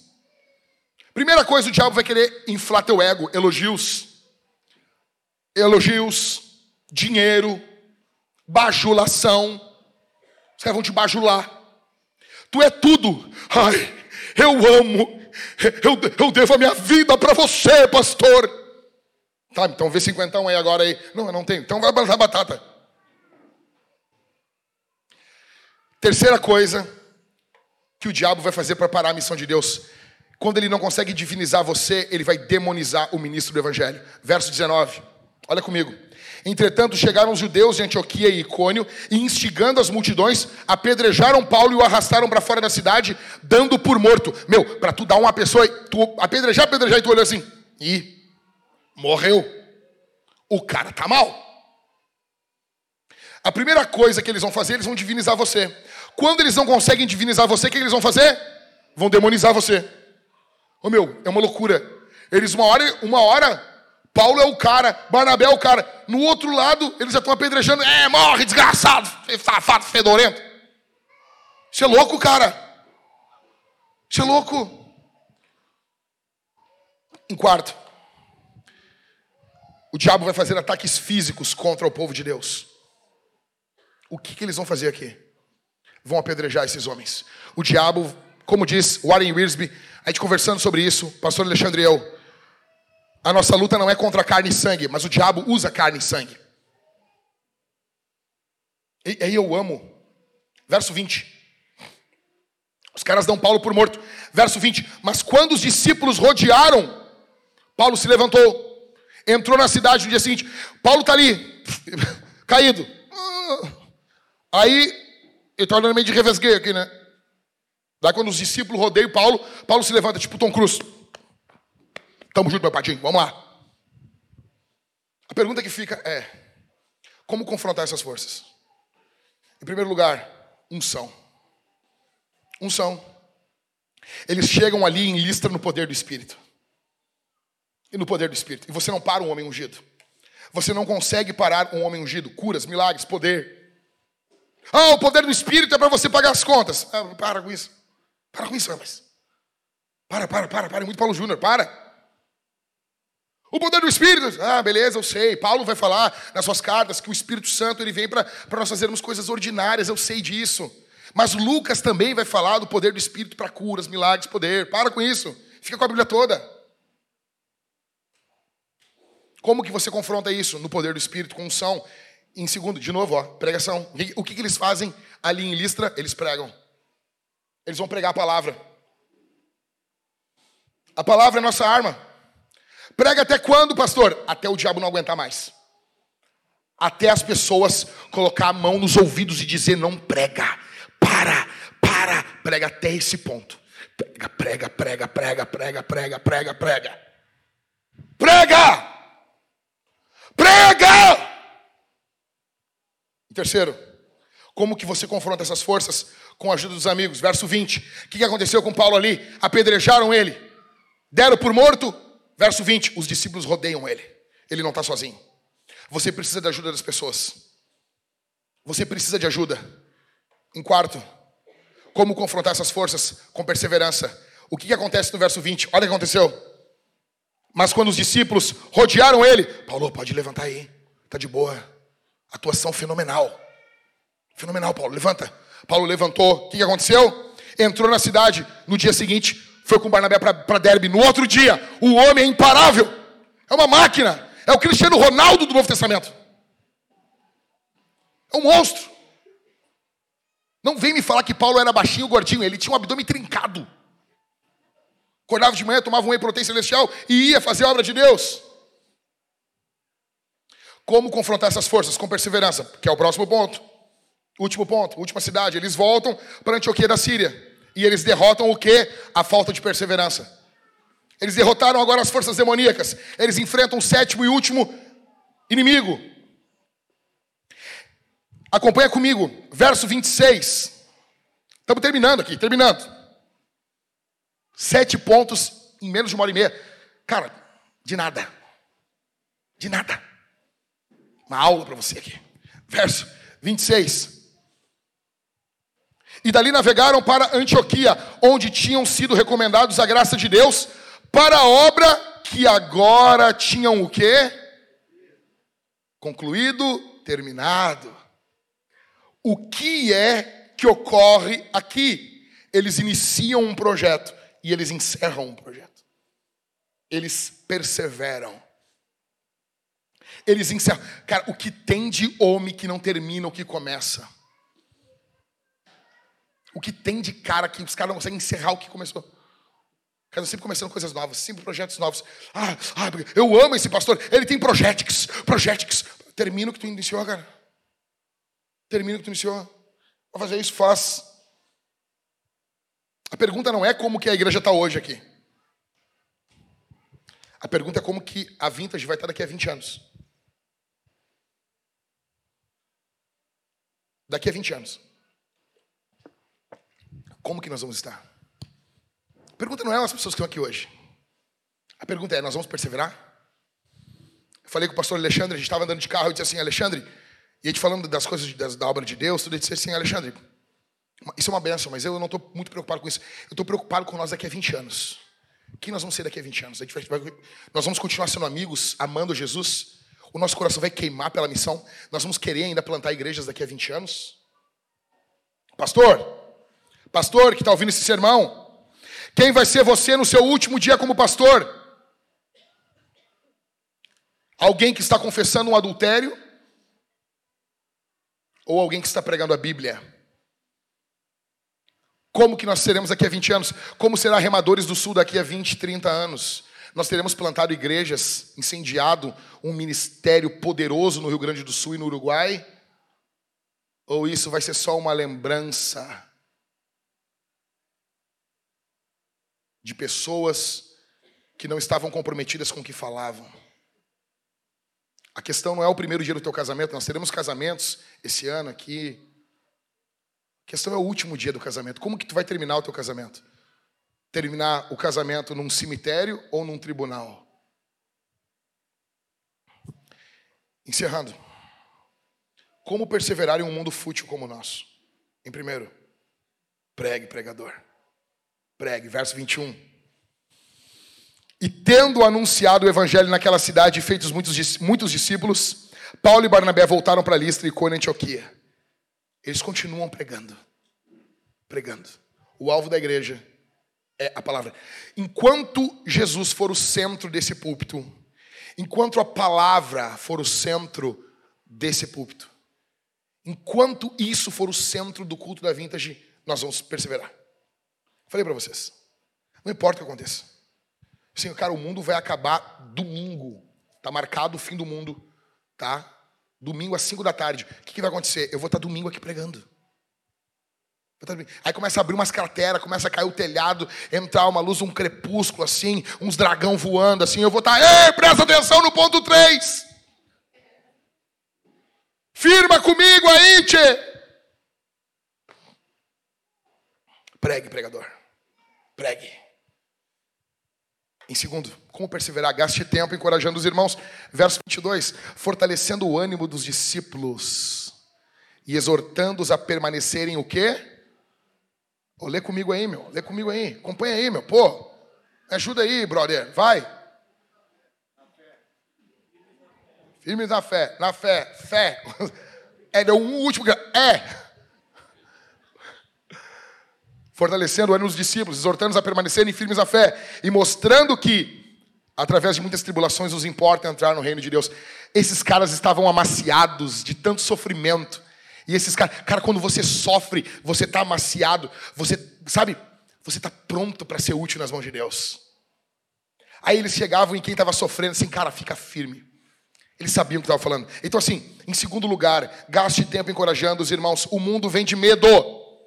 O mundo vem de medo. Homens de Deus transmitem coragem. Comunique coragem. Coragem. Encoraje seus filhos. Encoraje o GC que você está. Tem gente, cara, o cara é um pinto murcho. O cara fica assim, não, não vai dar. Não vamos conseguir. Ai, é muito difícil. Vai ficar complicado. Como, meu? Mas repõe essa testosterona aí, cara. Faz uns apoios de manhã, vai para correr, cara. Vai tomar um banho gelado, animal. Oh, porque não, fica difícil, pastor. A obra de Deus, ela é de. Pô, sai, show, Satanás. Na casa do Senhor. Não existe Satanás. Show, Satanás. Isso aí vai ter na harpa do próximo lançamento. Ok? Em terceiro, pregue com a vida, verso 22. Então, eles estão encorajando porque, porque a vida deles era uma vida de sofrimento. Eles podem encorajar quem está sofrendo mostrando que através da, da, de muitas tribulações nos importa entrar no reino dos céus. O nosso alvo aqui, qual é o alvo? Cara, é dane-se os inimigos, cara. Os caras querem matar. Cara, nós temos um alvo. Eu quero entrar no céu. Eu quero, qual que eu quero? Eu quero entrar no céu. Ai, vai ser pregador. Ai, vai no podcast. Ai, vai não sei o que. Dane-se. Dane-se. Dane-se. Eu quero entrar no céu. Eu quero entrar lá. Eu quero olhar no rosto de Jesus. Eu quero comer um, um, um creme cracker com Spurgeon. Eu quero fumar um charuto com ele, não sei. Eu quero, eu quero andar nas ruas de ouro, cara. Eu quero lá, eu quero olhar para a cara de Abraão, de Isaac, de Jacó. Eu quero abraçar essa gente, eu quero andar junto com eles. Eu quero andar com o povo de Deus, cara. Eu quero passar a eternidade junto com Jesus, olhar o rosto de Jesus. Cara, eu prego sobre ele, eu falo sobre ele, mas não conheço o rosto dele. Eu quero ver o rosto dele. Nos importa as muitas tribulações. No final do dia, o que importa não é o tamanho da igreja. Não é se a gente é conhecido ou não, no final do dia o que importa é entrar no céu. Ah, mas os seus filhos, cara, eu quero uma educação boa para as minhas filhas. Eu quero que elas ah, entendam, que elas conheçam. Ah, porque o trivium tem que aprender latim blá, blá, blá, blá, blá. Legal. Mas no final do dia o que importa é se as minhas filhas amam Jesus. Oh, mãezinha homeschooler, tem Cristo na tua casa. Quando que você impõe as mãos sobre os seus filhos, paizinho, e você ora por eles. Seus filhos veem você chorando diante de Deus? Ou vem você apenas ensinando virtudes, virtudes, virtudes, virtudes?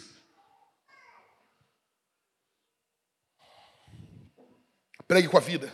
Em quarto, como que a gente persevera? Ordene pastores. Verso de número 23, o que eles fizeram?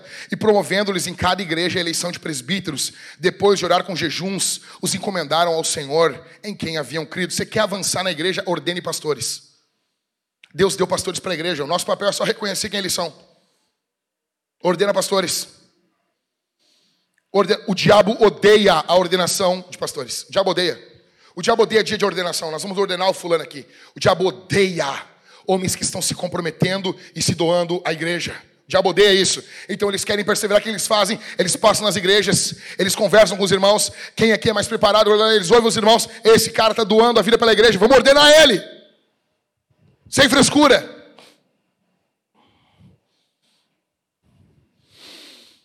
Terminando. Em quinto. Como que nós perseveramos? Tem uma visão clara da onde você quer chegar. Verso 26. E dali navegaram para Antioquia, onde tinham sido recomendados a graça de Deus para a obra que agora tinham terminado. Eles voltaram para o lugar. Eles, eles fizeram Assim, nós vamos passar nessa cidade. Nós vamos passar nessa. Cara, Paulo, Paulo tinha tudo preparado. Nós vamos fazer isso, isso, isso, isso, isso, isso, isso. Nós vamos parar aqui, nós vamos parar aqui. Claro que eles não, eles não previram tudo o que ocorreu, mas eles tinham um plano e agora eles voltam da onde eles tinham sido enviados. Como que você faz isso? Tendo uma visão clara aonde você quer chegar.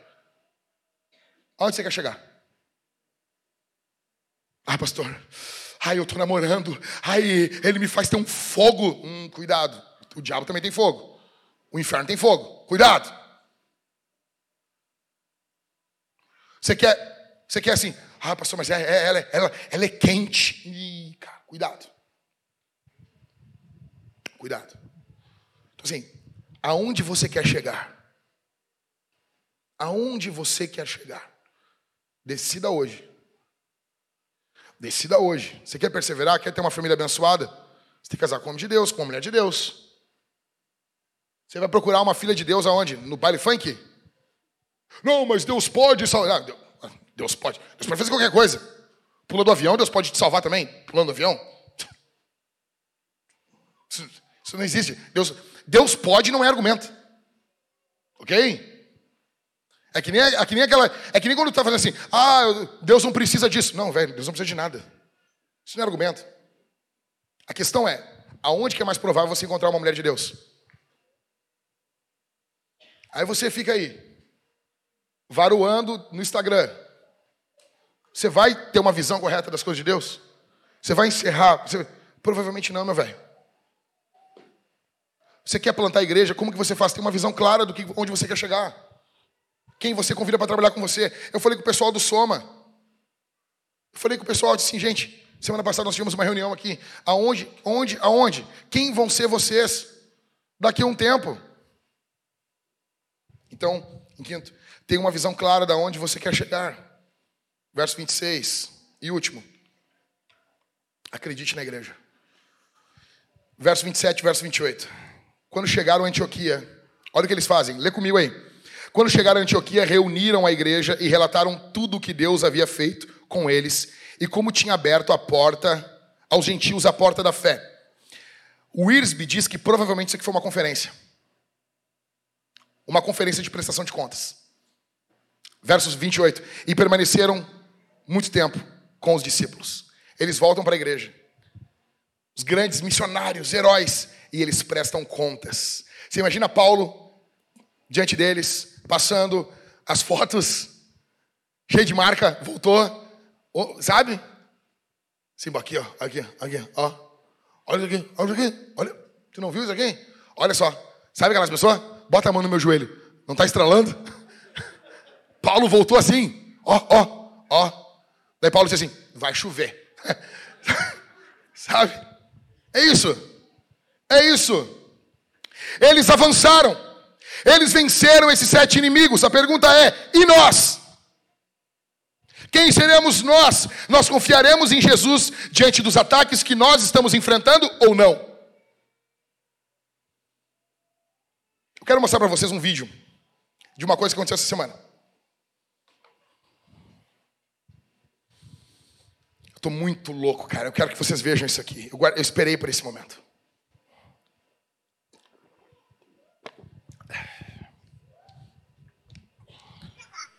Ó, oh, para, para, para, para, para, para, para, para, para, para, para, para, para, para. Eu largo aqui, espera. Volta. Calma, calma, gente. Calma. Deixa eu falar um negócio. Essa semana,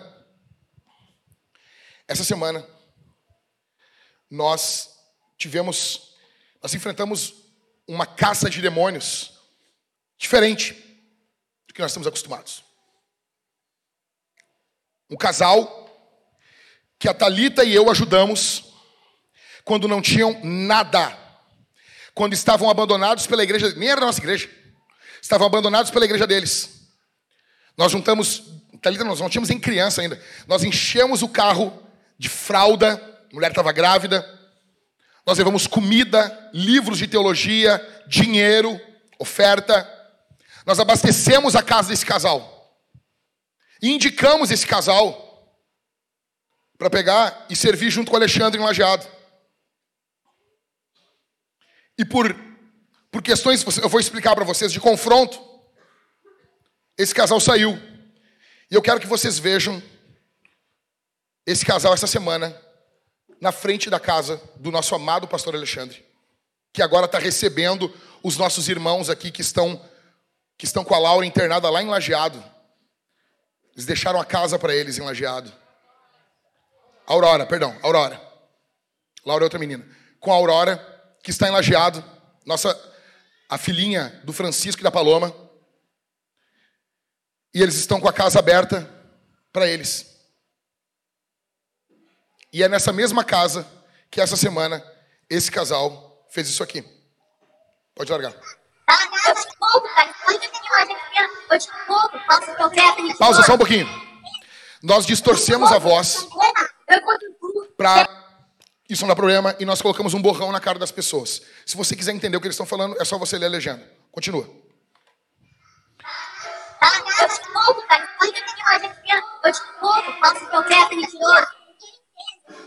Eu encontro, tudo, chefe, eu encontro você, print. Sai daí, é tudo mentira, é o nosso profeta! É, pode gravar no story, pode gravar. Alexandre, Igreja Andar, nosso profeta, tudo mentira. Fica falando dos pecados dos outros. Eu tive do teu lado, cara. Eu tive do teu lado, meu. Eu tive do teu lado, velho. Esqueceu disso. Eu sou do teu lado, mas eu te encontro. Cara, não adianta tu gravar, pode gravar, quer gravar? Fala, bota aqui, vem em mim, eu encontro ele, da minha filha, eu encontro ele e vou bater nele, tá bom? Eu encontro. Você é mentirosa, eu vou te encontrar, vou te quebrar. Eu digo mesmo.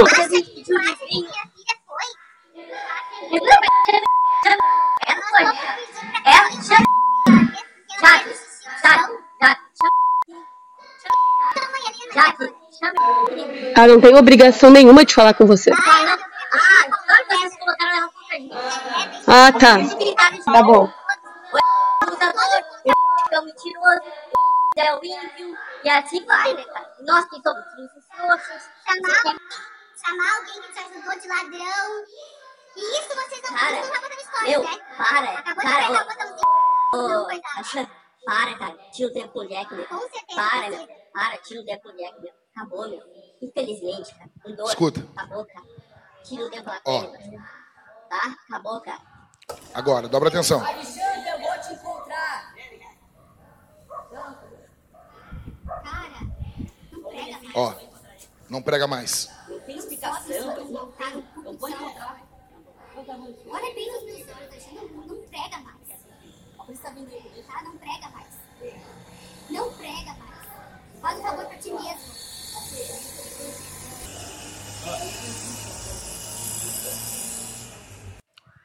Atenção aqui. Atenção aqui. Se vocês querem ver, esse aqui é um áudio do WhatsApp desse cara confirmando tudo que ele fez. Pode largar. Eu sei que hoje, hoje a gente, a gente perdeu a cabeça, tá bom? Sem ele, essas coisas, falei lá, minha esposa cuspiu nele. Mas, cara, é falar da minha filha aí, entendeu? Aí não dá. Olha pra mim aqui. A mulher, liga a luz aqui, gente. A mulher cuspiu no rosto do Alexandre. O que, que aconteceria se Alexandre tivesse feito alguma coisa? A mulher veio, cuspiu no nosso plantador. Escute isso aqui. Escute isso aqui. Sabe o que, que é? Nós, eu disse para Jaque na hora, porque quando nós falamos por telefone, já estava perto da meia-noite, eu estava preocupado como que eles iam dormir numa casa dessa, lá em Lajeado. Eu disse, vem para cá. Eu ia sair de casa aquela hora e buscar eles. Mas um querido irmão trouxe eles aqui para Porto Alegre. Aí, eles chegam ali em casa quase três da manhã. Você tem que sair da tua casa, velho. Com os teus dois filhos. Aí a Jaque chegou, eu sabia do jeito que ela ia chegar, com as crianças. Você imagina o senso de impotência, de humilhação. O, o pastor Alexandre, quero que você entenda, estava confrontando um cara, é um dos casos de confronto. Isso aqui é espiritual. Eu vou mostrar para vocês. Pode largar o texto do WhatsApp. Ó, escuta o que esse cara escreveu meu pensamento sobre. Isso aqui é um, uma briga dele com a mulher dele. Eu não estava totalmente errado. Sendo que quem teve a atitude que acendeu o pavio foi ela. Aqui é o cara reclamando da mulher, o marido abusador. Portanto, ela tem que reconhecer o erro dela. Se toda vez que ela fizer algo assim eu relevar, depois ainda acariciar e dar o que ela quer, aí eu serei um homem castrado. Olha a visão dele, presta atenção. Agora é o momento de eu manter a postura que eu estou tendo de bruto. Depois eu abraço ela e faço um café de manhã. Pronto, equilíbrio. Ela sabe que quando avacalhar vai ter retaliação. Olha, o que, que você fala com um homem que vai retalhar a esposa dele, cara? Olha o texto do imundo. Se você não chamar isso de um filho do diabo, podre! Você é conivente! E porque nós temos um homem de Deus enlajeado, confrontando lobos, esses imundos acham que podem ir na frente da casa dele. Se isso não dói em você, você morreu faz tempo. Como que um cara fala que se ela avacalhar vai ter retaliação? Como que um cara, um imundo, um podre, congrega na igreja, rapaz? Esse cara foi confrontado, saiu, está criando o maior tumulto. E sabe que eu sou carinhoso e amoroso. Se ela quiser meu lado carinhoso amoroso, terá que me respeitar mais. Aí o Alexandre disse: Tu é uma jamanta, cara. E olha o que ele disse: Aí eu levantei a mão para ela, mas foi por instinto, para ameaçar, me impor. Você está vendo isso aqui, cara? Isso aqui é um pedacinho da conversa. Você está vendo isso aqui? É contra isso que a gente está enfrentando. E daí, aquele casal ouviu a versão desse demônio e ficaram do lado dele contra o Alexandre. Isso aqui é um pedaço só. Isso aqui é um pedaço. O que, que nós vamos fazer, cara? Eu tive essa semana, eu fui levar o Alexandre e a Jaque, acho que foi sexta-feira. Levei eles em casa. Cara, nós andamos pela cidade. Eu não vou parar. Nós vamos lá, sábado. Ah, pastor, eu tenho medo. Cara, fique em casa. Sábado eu vou estar pregando lá no hangar. Eu vou estar pregando lá no hangar, velho. Já falei com uns homens aqui, os homens vão comigo. Nós vamos sábado. Eles não estão tendo culto, vieram os irmãos aqui para nossa igreja hoje. Escute isso aqui. Escute isso aqui. Isso é seríssimo. Isso é seríssimo. Um cara que fala assim da esposa. Isso aqui é o que ele falou, isso aqui é o que ele falou para o pastor. Como que não é a vida em casa? Aí, esse cara manipulador conta a versão dele para um tolo da igreja. O tolo compra a versão, indignado, porque já tinha raiva do Alexandre e da Jaque anteriormente. Já tinha raiva dele, porque já foi confrontado várias vezes. Aí, falou da minha filha. Não, envolveu a filha do Alexandre.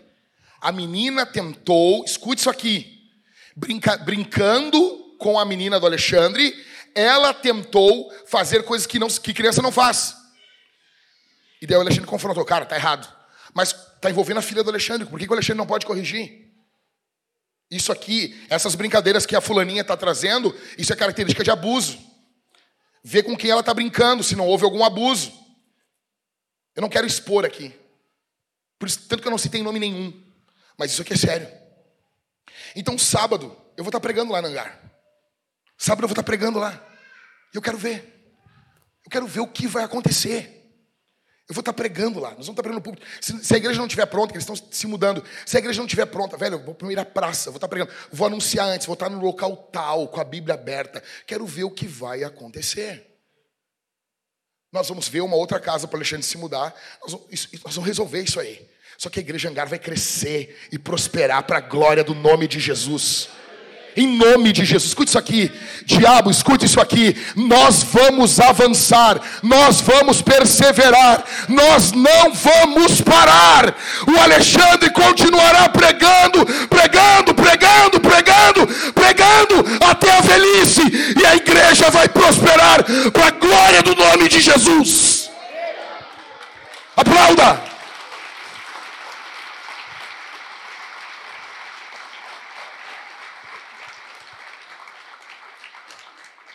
Nós não vamos parar. Nós não vamos parar. Nós não vamos parar, cara. Nós não vamos parar. É muito fácil bater na casa de um pastor que está só ele na sua casa, a sua esposa, mulher, eles acolhendo uma irmã, essa irmã que sofre, que sofria na mão desse, desse ímpio, acolhendo essa irmã e mais duas crianças em casa. É fácil. Eu quero ver, cara, fazer isso. Nós vamos ter uns 30 homens lá. Eu quero ver, cara. Eu quero ver, eu quero ver essa disposição. Nós vamos estar lá, 30 santos homens de Deus, cheio do Espírito. Nós vamos estar tudo junto lá. Ai, pastor, eu tenho medo. Velho, João Marcos, fica tranquilo, João Marcos. Fica tranquilo, João Marcos. Não, pastor, veja, é, fica tranquilo, João Marcos, a gente te entende. A gente te entende, João Marcos. Nós vamos lá, cara, eu quero ver o que vai acontecer. Escuta o que eu vou dizer. Nós vamos entrar enlajeado no poder do Espírito. Nós vamos pregar lá. Nós vamos ofertar na igreja de lá. E nós vamos sair de lá. E a igreja vai prosperar lá. Não vai fechar, vai crescer. Isso aqui é a pontinha do iceberg. Vocês não fazem ideia dos demônios contra qual nós estamos lutando. Cara, Pastor Michael, vem cá, por favor. Nós vamos orar agora aqui. Pastor Michael, vem cá. Faz a volta ali, Mike. Nós vamos orar agora. Quero... Segura aí. Segura. Final do ano nós queremos plantar a igreja. Gente, nós estamos no local. Rio Grande do Sul é o local de maior resistência ao Evangelho. Isso é espiritual. Se você não nota que isso é espiritual, você perdeu o bonde. Isso é seríssimo. Seríssimo. Seríssimo. Eu quero que você escute. Quero que você escute. O pastor Michael. Aqui. Vem cá, homem de Deus. Mike, conta para o povo aqui como é que tem sido, como é que está o povo em, em Novo Hamburgo, depois de que nós começamos a sonhar com a Soma, como que tá os irmãos que nós uh, pedimos, desafiamos para estar tá junto na plantação. Quero que você, quero que tu conte pro pessoal aqui.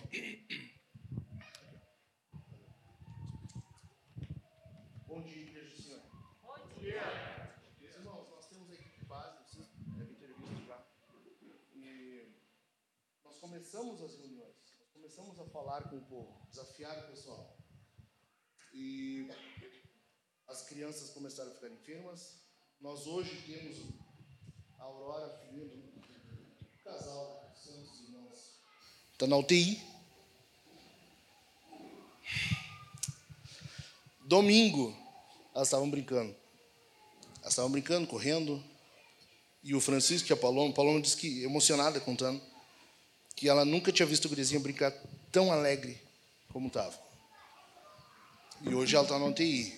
E a G, esposa do Kennedy, ruim também, mal.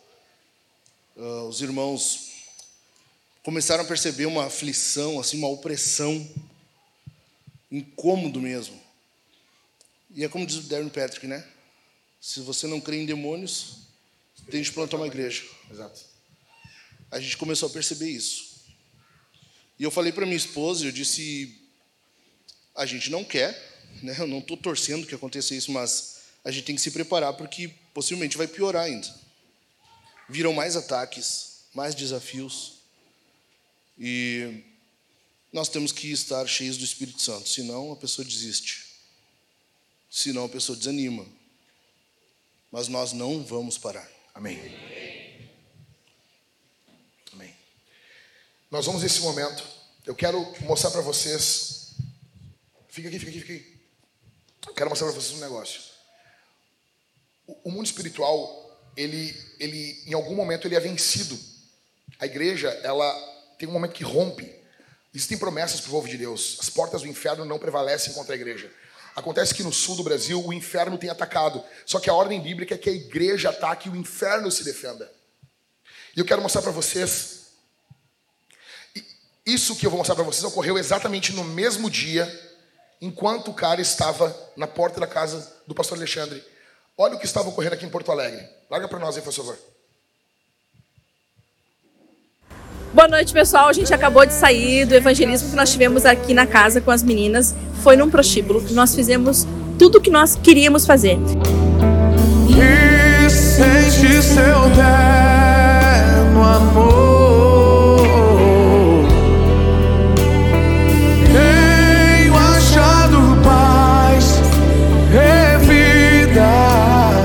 Nós fizemos uma boa janta, nós compramos bons presentes, compramos flores para elas, compramos um livro para que elas possam ler, entender um pouco mais sobre Jesus. Tocou-me,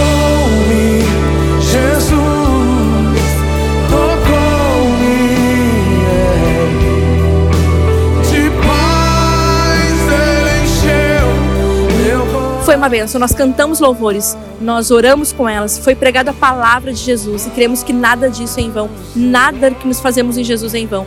Então, nós queremos te agradecer, muito obrigada por investir o seu- os seus recursos no nosso projeto, nesse ministério que tem sido ah, direcionado por Jesus. E eu digo para você, no próximo mês tem mais.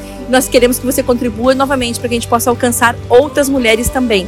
Jesus tem feito algo em Porto Alegre e vai fazer muito mais. Então, ou você vem e participe disso, ou você nos envia. E nós somos o time que nós estamos sendo enviados. Então, contribui. Ou você dá desculpa. Então, envia, nos envie, nos ajude, invista em missões e é tudo para fama e para glória de Jesus. Obrigada. Valeu.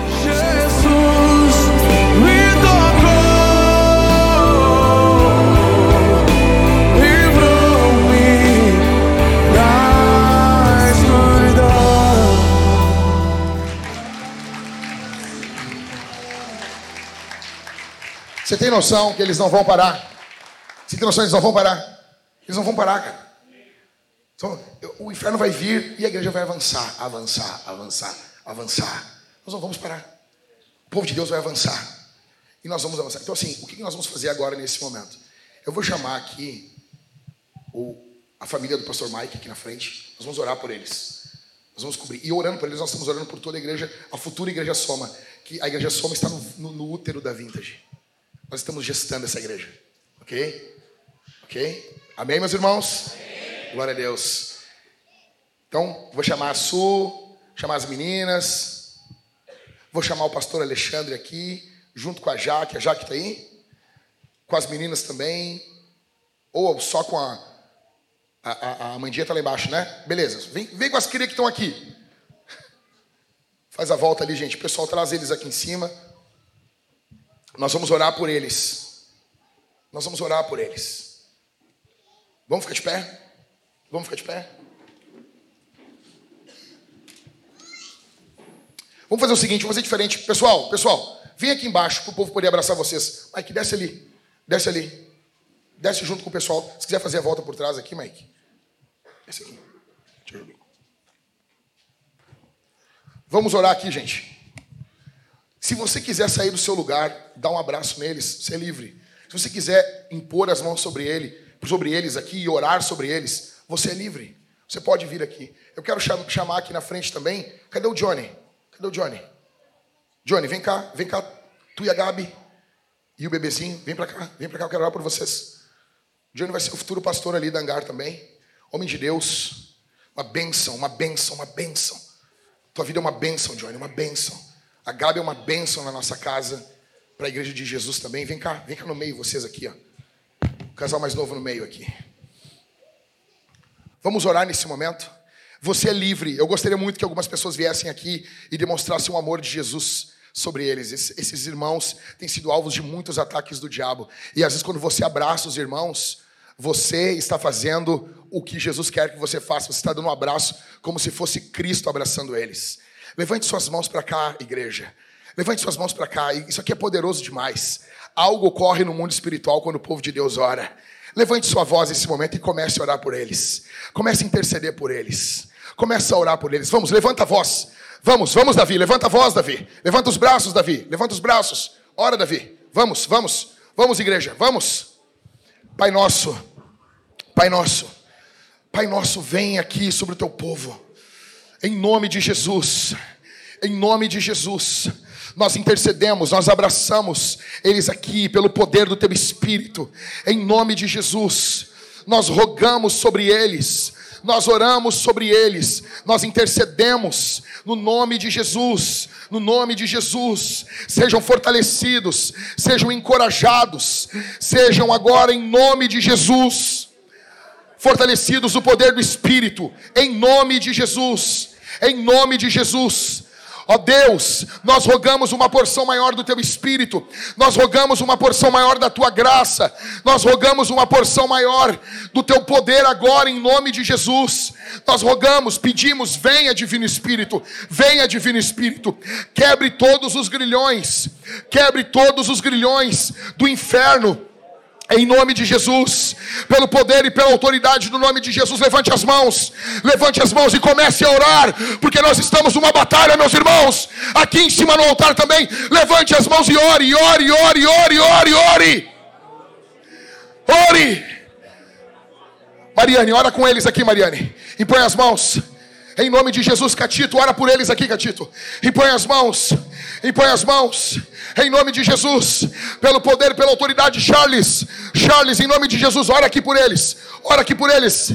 Ora aqui por eles, impõe as mãos, impõe as mãos, continue orando, continue orando. Nós não vamos parar, nós não vamos parar, nós vamos avançar pelo poder do Espírito, pelo poder da glória, pelo poder da graça, em nome de Jesus, em nome de Jesus. Ore, ore, ore, ore, ore.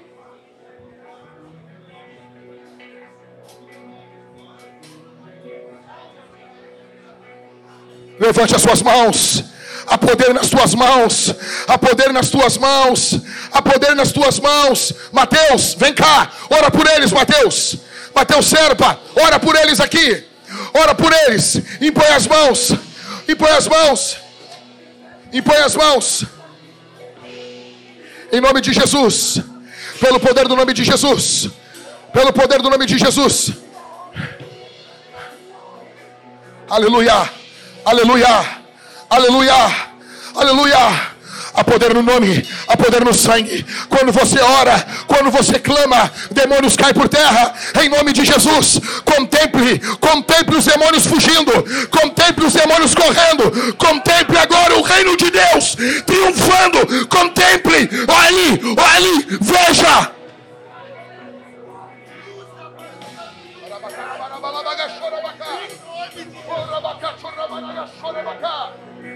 Em nome de Jesus, em nome de Jesus. Há poder nesse nome, há poder nesse sangue, há poder em Jesus.